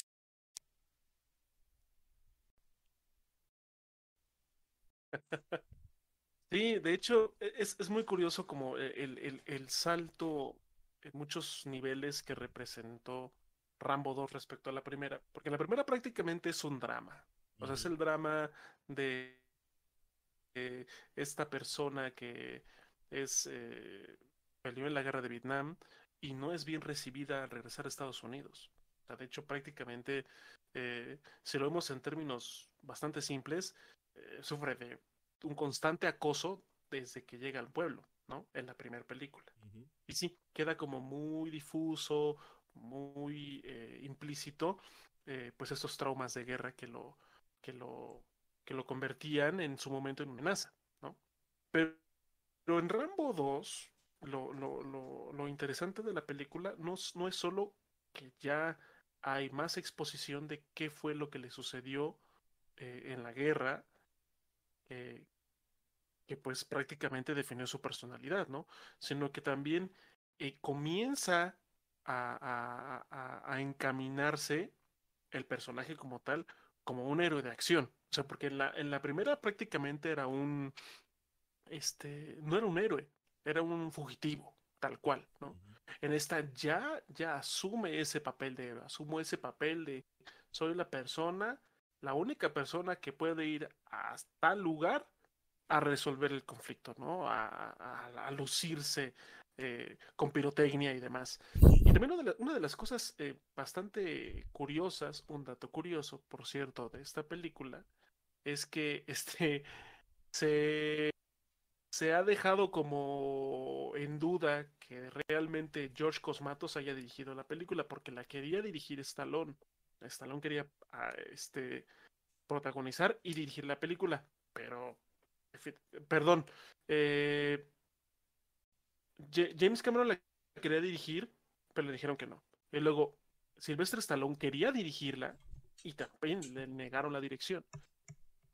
Entonces, hay rumores, se dice que realmente George Cosmatos nada fue un prestanombres. Bueno, a ti te vamos a pagar y vas a estar ahí en la nómina, pero el, eh, se, le, se le adjudica la dirección de la película Stallone. Que yo podría creerlo. Sí. Yo podría creerlo porque sí tiene como esas ondas que Stallone empezaría a, explotar sobre todo en Los Indestructibles, en la trilogía de Los Indestructibles, las, las otras dos, dos y tres. Este, pero sí, o sea, yo, yo sí apelo a que Stallone metió bastante mano en la dirección de esa película. Y, y nada, a mí en lo personal, este, hablando de la acción, es la que más me gusta. O sea, tiene acción muy, muy buena y hasta ridículamente buena ya en la segunda mitad de la peli. Este es, creo que de las películas de acción pura, acción como tal, más rifadas de los ochentas, sin duda.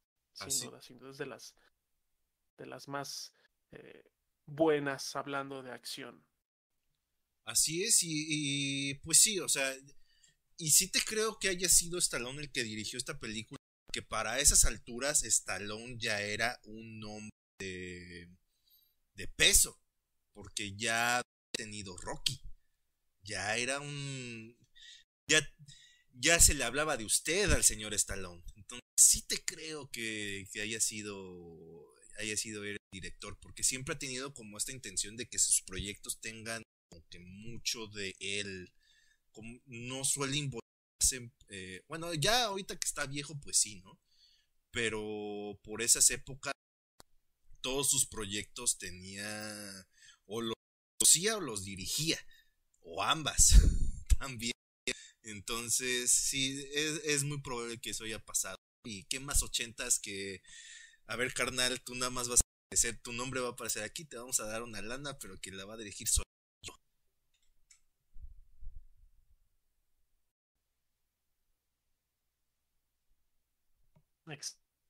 Sí, de hecho, Jojo Star ahorita que estaba diciendo Exactamente. que si Stallone. Sí, de hecho. Ajá.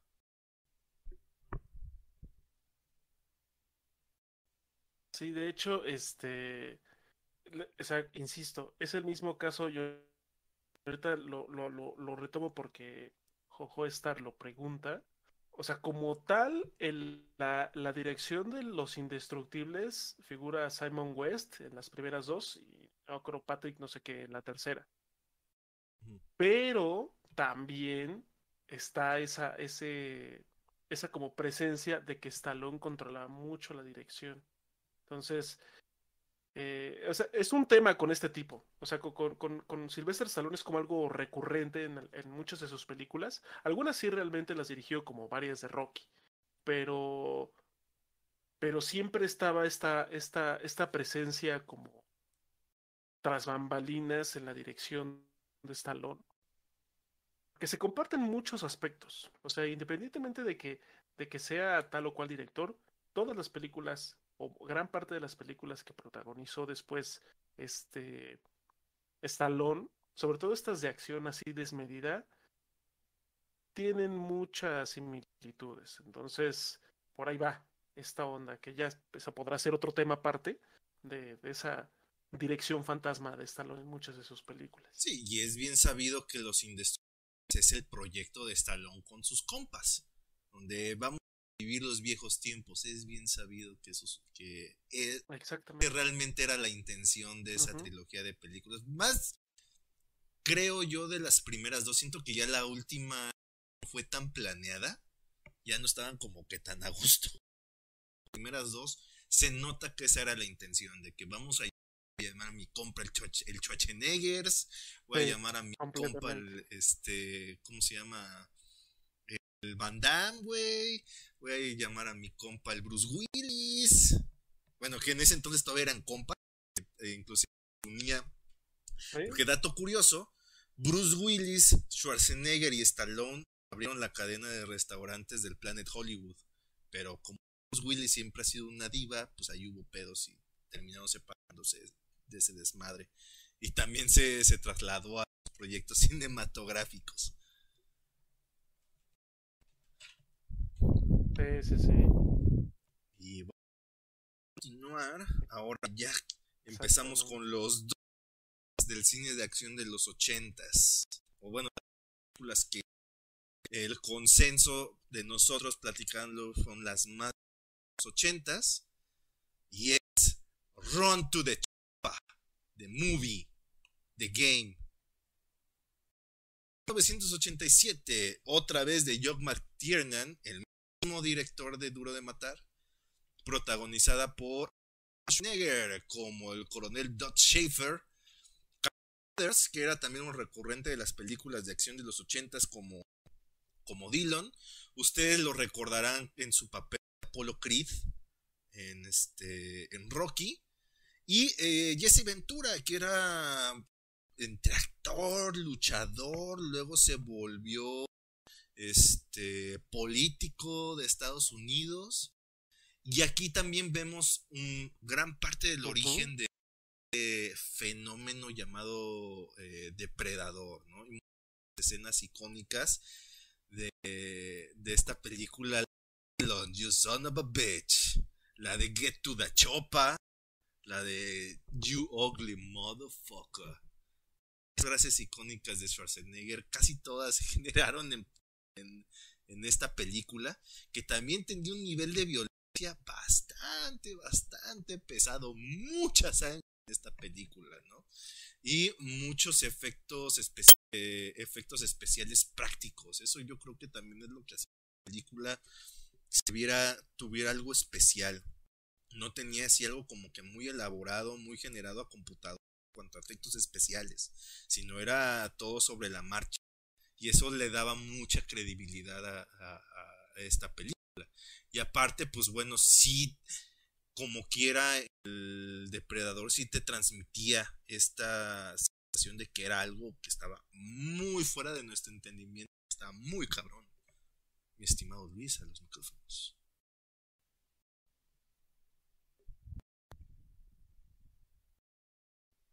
Y de hecho, o sea, una de las cosas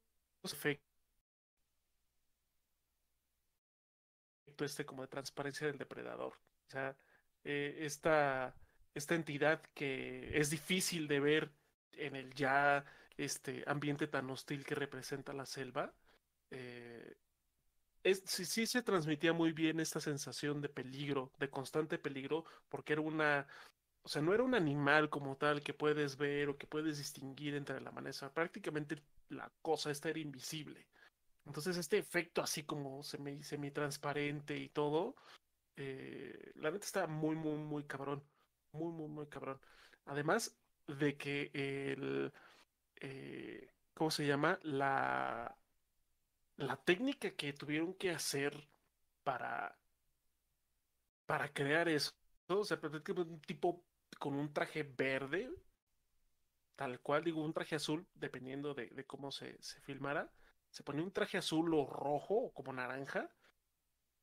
Y con eso hacían como ese seguimiento para que se viera transparente. O sea, la, neta, la técnica está bastante intensa. Bastante, bastante intensa.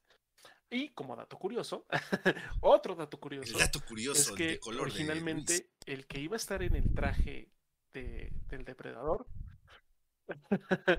este eh, iba a ser Jean-Claude Van Damme. De ah, hecho, había hecho pruebas y, grabado algunas partes donde él iba a ser quien, quien, quien interpretaba al depredador, pero no le gustó, pues que su cara no se iba a ver, iba a estar siempre con la máscara esta. Entonces, pues eso, como que él quería pues verse en pantalla, pero pues no, definitivamente no. Entonces ya tuvieron que contratar a alguien especializado que pudiera hacer las acrobacias y demás. Pero también, o sea, cuando yo me enteré de eso dije, órale, qué loco, ¿no? Que, que, que Jean-Claude Van Damme iba a ser el depredador, pero pues no, como no se iba a ver su bello rostro, pues entonces lo echaron para atrás. Sí, es una buena película, la verdad. Es muy, buena, película. Y aparte sí te da a entender que el depredador es esta eh, monstruo imponente porque establece que, esta, que este ser no bien no es un ser indefenso, no se está defendiendo de no se está defendiendo de, los humanos, eh, son de paz, viene el planeta a cazar, porque es a lo que se dedica, su raza, y eso es lo que hace extremadamente peligroso. Su patio de juegos. Su patio de juegos. Básicamente, ese canijo vino al planeta a madre, a divertirse y a cazar y a llevarse unos cuantos cráneos, porque eso es lo que se dedica a su raza. Y también tan, eh, tan famosa fue esta película que hasta la fecha la gente cuando va a ver una nueva película de Depredador, la primera pregunta que hacen todos es si va a salir el coronel Dodge protagonizado por, por Schwarzenegger. Que si va a ser un depredador mujer, que si va a haber otros protagonistas, que si va a ser en el espacio. Who cares? Schwarzenegger como Dodge, sí o no, para verla. Si no, me digas, güey. Ese es el tenor con las películas de, Depredador. Cuando ya se sabe que no, es como de, mmm, pues ya, por eso les ha ido mal. les ha ido mal a las últimas de Depredador. Sí, yo creo que, bueno, independientemente de, independientemente de que no no esté Arnold Schwarzenegger. Este, la neta es que las últimas películas sí han estado bien, bien, bien malas. Son, son malas las películas. Sobre todo la última es horrible. La neta, a mí en lo personal no me late. La última es horrible. Yo la vi en el cine y es como de. Cuando salen los perros depredador, fue como de. No mames, ¿qué es esto? Ni modo, ya estoy a media película. Ya voy a tener que echarlo de más. Y este.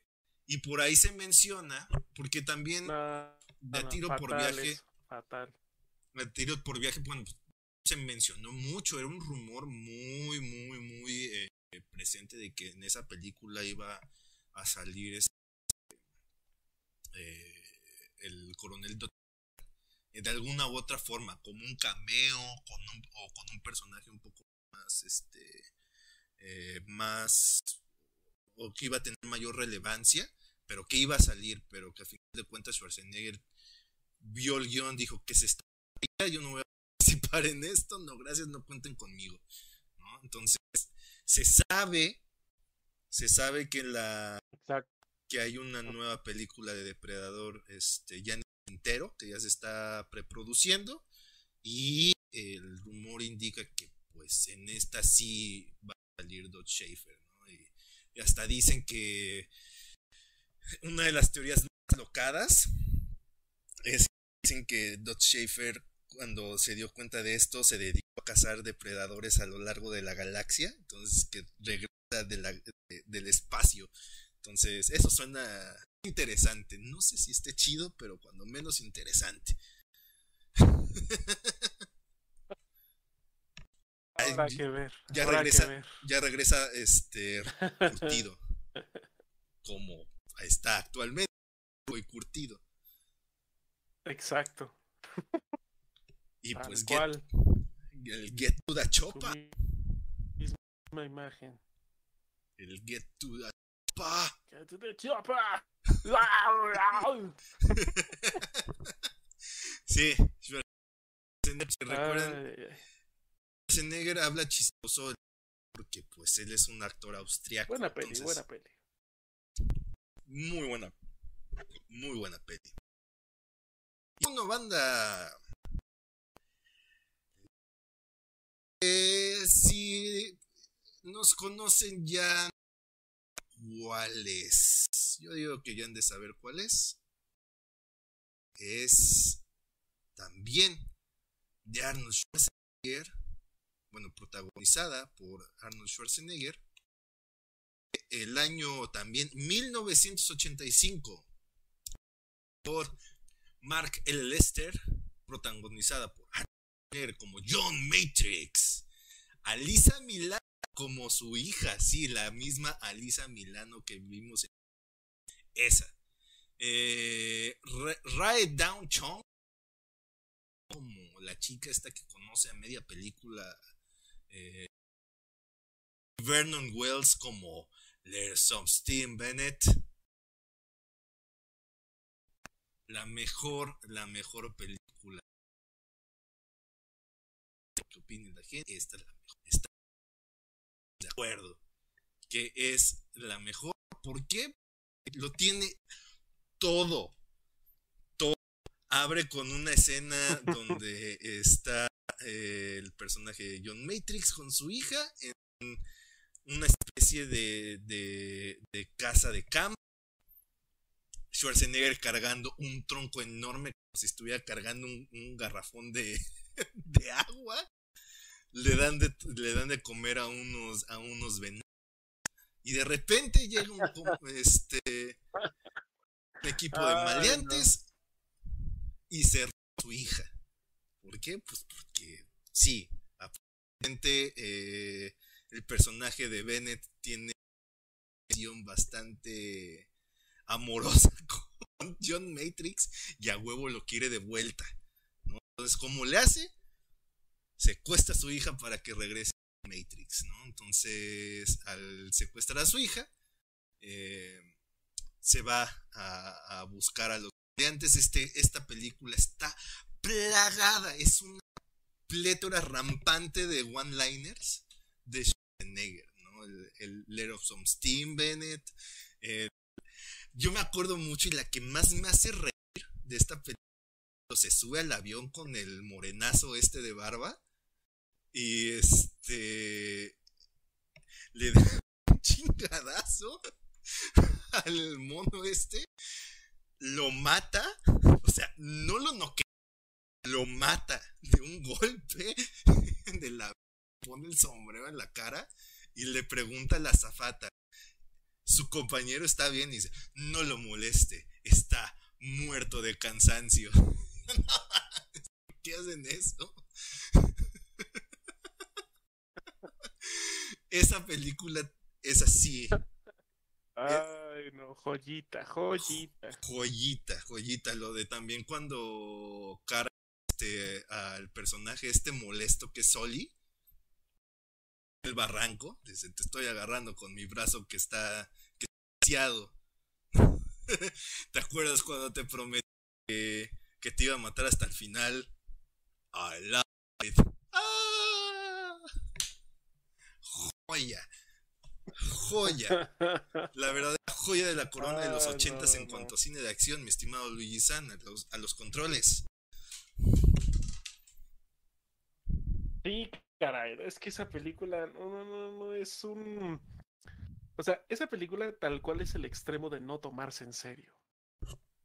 O sea, no se toma en serio, pero absolutamente nada. Y eso es lo que la hace muy divertida. Porque sabe lo que es, ¿no? Sea, empezando por esta cuestión que comenta Emilio de esta obsesión que tiene el personaje Bennett por John Matrix. O sea, también el nombre, o sea, John Matrix, o sea, para empezar. Y este. Sí, o sea, tiene una, una obsesión. O sea, si la ven subtitulada, o sea, es, es una obsesión casi sexual que tiene Bennett por John Matrix. Y, y sí, o sea, es. Eh, muy esa de, de, de, frases y líneas icónicas que incluso llegó a repetir Stallone en alguna, en otras películas, salen de comando. O sea, de comando es como el, el, el, el guion.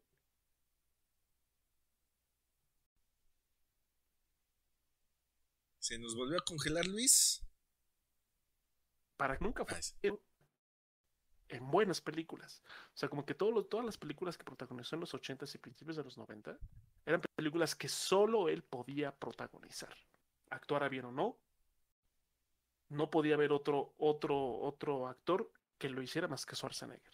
Y Comando es la prueba de ello. O sea, el, el tipo, o sea, es, es, una película que, que es testosterona por todos lados, tal cual.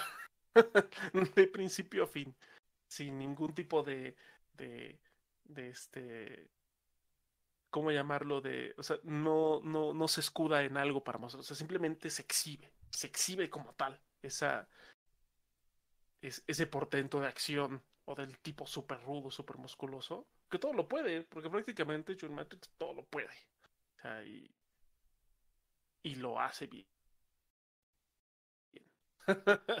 lo puede y lo hace bien. Es me encanta. Y sí, o sea, esta película es la enciclopedia de los one line cómo eh, craftear un one liner para que sea épico eh, las escenas de acción. O sea es yo creo que esta película fue la que hizo famosa la escena que muchos muchos utilizaron después del héroe de acción con una metralleta en cada mano o sea con dos metralletas acá disparando para todos lados, lo cual en la vida real es imposible. O sea, deberías de tener fuerza de un semidios para poder este disparar dos metralletas. Pero John Matrix puede. Está el meme de, de Phil Spencer este, cargando el, el Series X basado en una escena de, de comando donde sale John Matrix cargándola, es como lanzamisiles enorme, que es una caja de proporciones estúpidas. y es lo que sucede en esa película. Esa película es boba. Hasta, hasta por todos lados, por todos lados, en los diálogos, en la acción, es un desmadre. Recuerden que John Matrix es el dios de la puta gorda. ¿No?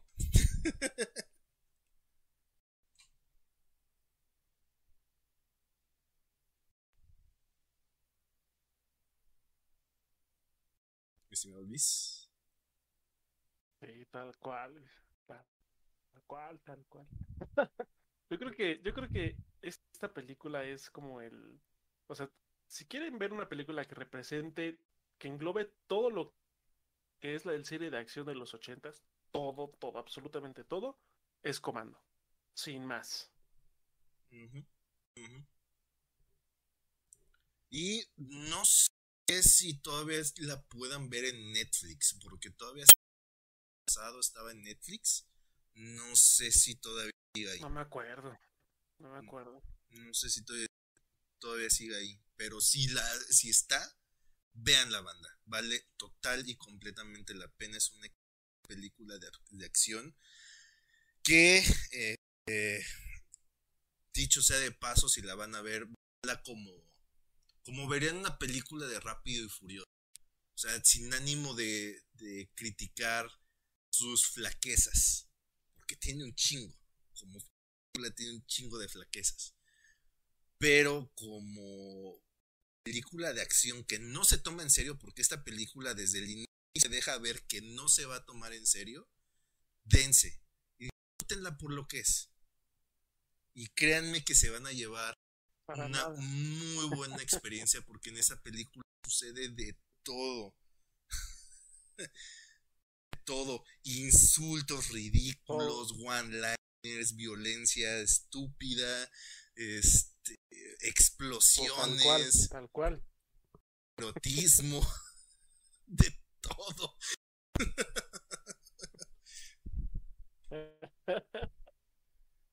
Tal cual. Porque si ven. Lo tiene todo esa película. he's hard. He's hard for Matrix.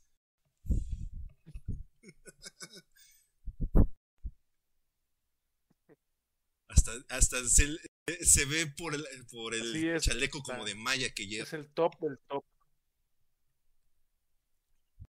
Yeah. Pues bueno, este con esta este cerramos con broche de oro este top 10. Espero que les haya gustado, que les haya servido como guía para, pues bueno, de ahí partir hacia otras películas de los 80 porque créanme que hay un huevo de películas de los 80 que eh, no metimos, ¿no? Por ejemplo, no metimos nada de Van Damme, porque siento que en esa época no está tan metido en la acción época de acción como tal fue ya en los noventas.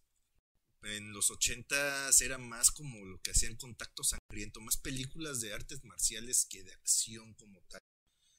Eh, hay un más películas de Schwarzenegger como Conan. hay más películas de, de ¿cómo se llama? De, de Stallone, y hay otras que se quedaron al borde, que se estrenaron al finales de los 70s o principios de los 90s como, como Terminator 2, por ejemplo. Que pues obviamente ya no fueron considerados en la lista. Pero pues sí, también para la repetición de YouTube Banda nos gustaría nos gustaría saber su opinión, cuáles vieron, cuál, cómo las recuerdan, si las vieron hace poco, este, cuáles son las que más les gustaron, cuál, cuál es la que más les gustó o si piensan que nosotros estamos bien tetos, pues también díganlo, porque pues puede ser que nosotros estemos también bien tetos, pero pues bueno, a final de cuentas esa es la lista que nosotros dijimos, este, basado en, en nuestros gustos, banda. Y pues bueno, créanos que vamos a leer sus comentarios este, para la próxima emisión. Vamos a tener un, ya una sección de comunidad donde vamos a leer sus comentarios este, de la repetición de YouTube y para, pues bueno, poder, poder, interactuar ya de una forma directa. Recuerden que el podcast eh, lo vamos a estar haciendo uno aquí, uno en el canal de, de Luis, o sea, el que sigue va a ser en el canal de Luis. Ya saben, Luigi San 1138. Y este, ¿cómo se llama? ¿Algo que quisieras anotar, Mr. Luigi-san?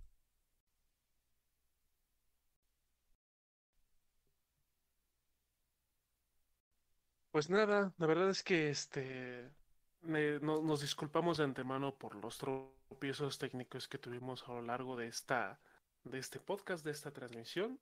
Eh, pero bueno, creo que es más que sabido que este tipo de cosas pasan y más siendo el primer episodio. Pero bueno, pudimos regresar y pudimos completarlo, que era lo importante. Y, sí, de hecho, este nos gustaría mucho que, que, que nos comentaran, que nos platiquen en los comentarios de YouTube este, pues no solo sobre, sobre, sobre este top, sobre películas de acción y demás, sino de pronto también pueden hacernos sugerencias de qué, qué tipo de contenido les gustaría ver más adelante. Eh, nuestra idea eh, central es básicamente agarrar este concepto del top 10, top 10 de cosas, o de prácticamente un top 10 de cosas, en este caso fue de películas de, acción de los 80s, eh, podría ser de futuras cosas que ahí iremos trabajando posteriormente. Pero sí, también sí la completa libertad de sugerirnos temas, de sugerirnos cosas, este, para que pues también eh, exista esa retroalimentación y, pues que de verdad podamos interactuar a ese nivel con ustedes. Eh, obviamente, ya saben, creo que esto está por demás decirlo, pero es importante siempre a través de el respeto, no solo a nosotros, pero también el respeto a las demás personas que comenten, ¿no? Eso es algo que sí es muy importante recalcar. O sea, podemos ser, hacer bromas y decir de pronto algunas eh, groserías y demás, pero bueno, así somos. Pero ya a nivel de interacción con los demás o de, de ustedes, banda, comunidad con nosotros y viceversa, siempre hay que hacerlo a través del respeto. Efectivamente, y algo, ahora sí que la base de esto es el respeto y tanto de parte, bueno, nosotros los conocemos a ustedes, sabemos que son gente chida, son gente respetuosa, pero también si de repente llega alguien nuevo que no sabe cuál es la dinámica, pues luego, luego ponerlo en cinta, ¿no? Así como de, espérate, espérate. Acá nos llevamos, nos llevamos chido, nos llevamos, sí, de cotorreo, pero no nos, no nos insultamos, ¿no? O sea, también tener esa, esa distinción. Entonces, este, pues sí, banda. Eh, sobre todo para la cuestión de YouTube. Suscríbanse, este, compartan, comenten. Eh, nos, nos ayudaría mucho. Este, ahí en las distintas redes sociales y en Discord vamos a estar compartiendo. Eh, yo creo que. Bueno, quedamos. ¿El lunes? ¿O el domingo? El domingo de la noche. Eh, sí, yo creo que el lunes. El lunes. Bueno, vamos a poner la, la, la, retransmisión, bueno, el, el, programa grabado el lunes. Seguramente el lunes ya está. El, el lunes, este, la retransmisión. Eh, para que la puedan ver y si nos harían un gran favor este, pues comentando, suscribiéndose, eh, compartiéndolo, eh, para que pues bueno, esto cada vez nutra más. Créanos que las, las fallitas técnicas que tuvimos en esta, esta emisión vamos a, a, corregirlas para que poco a poco vaya fluyendo de mejor manera, sea una mejor experiencia para todos. Este, y eh, este sea el programa que a lo mejor no necesitaban, pero que ahora lo tienen y que ahora sí lo necesitaban. Que no sabían que necesitaban. Así es, pobres diablos. Ya saben, el efecto Mandela. Efecto Mandela Podcast, traídos a ustedes gracias a la magia de los 80, banda. Cuídense muchísimo, tengan una excelente noche. Ya te vi en el chat. Ya te vimos ahí. Llegaste tarde, como maldita sea siempre. Ese Bartox, tarde pero llegó. Tarde pero llegó. Pero al menos llegó. Ya es como, como el típico men que llega a las fiestas a las 4 de la mañana, que llega con dos chelas y un cigarro. Es ese güey.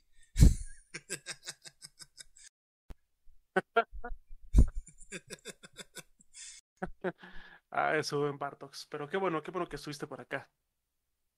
Este, qué bueno que anduviste por acá y ya nos despedimos, bandas. Muchas gracias, Bartox, Jojo Star, Gastir, Beats, Susi, toda la banda que estuvo por acá, que estuvo a lo largo de las dos horas que duró este stream. Muchísimas, muchísimas gracias. Tuvimos a, parte un buen rato picos bastante interesantes. Y eh, pues ya, nos veríamos la próxima semana. Cuídense, una excelente noche. Eh, también, este, un mensaje que les quería dar es, en estos momentos que está complicada la cosa, no es momento para bajar la guardia, todavía está difícil afuera. En México estamos viviendo una básicamente tercera ola de quién sabe cuántas. De, así es que eh, si ya están en posibilidades de vacunarse porque en su región ya están activas, regístrense, vacúnense, cuídense, usen cubrebocas, lávense muy bien las manos, pónganse gel, si es posible no se metan a lugares muy bueno, ya ahí con lo del Xbox de juego estar. Ay, ay, ay. Ay, ay, ay. Pero bueno. Banda. hombre, no pierde, no, o sea, no pierde la oportunidad, Bartox. Bartox. No, Ve una grieta y hace una puerta el canijo. Qué bueno, Gastirri, que te Me da muchísimo gusto. Ay. Nosotros fuimos Luigi Sanón 78. Bueno, y ese Emilio Garra. Ese Emilio Garra. What, what?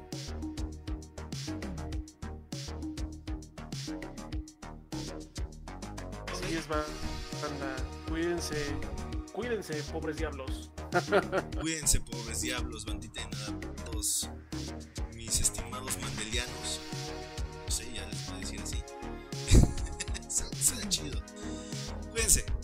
Mandelianos.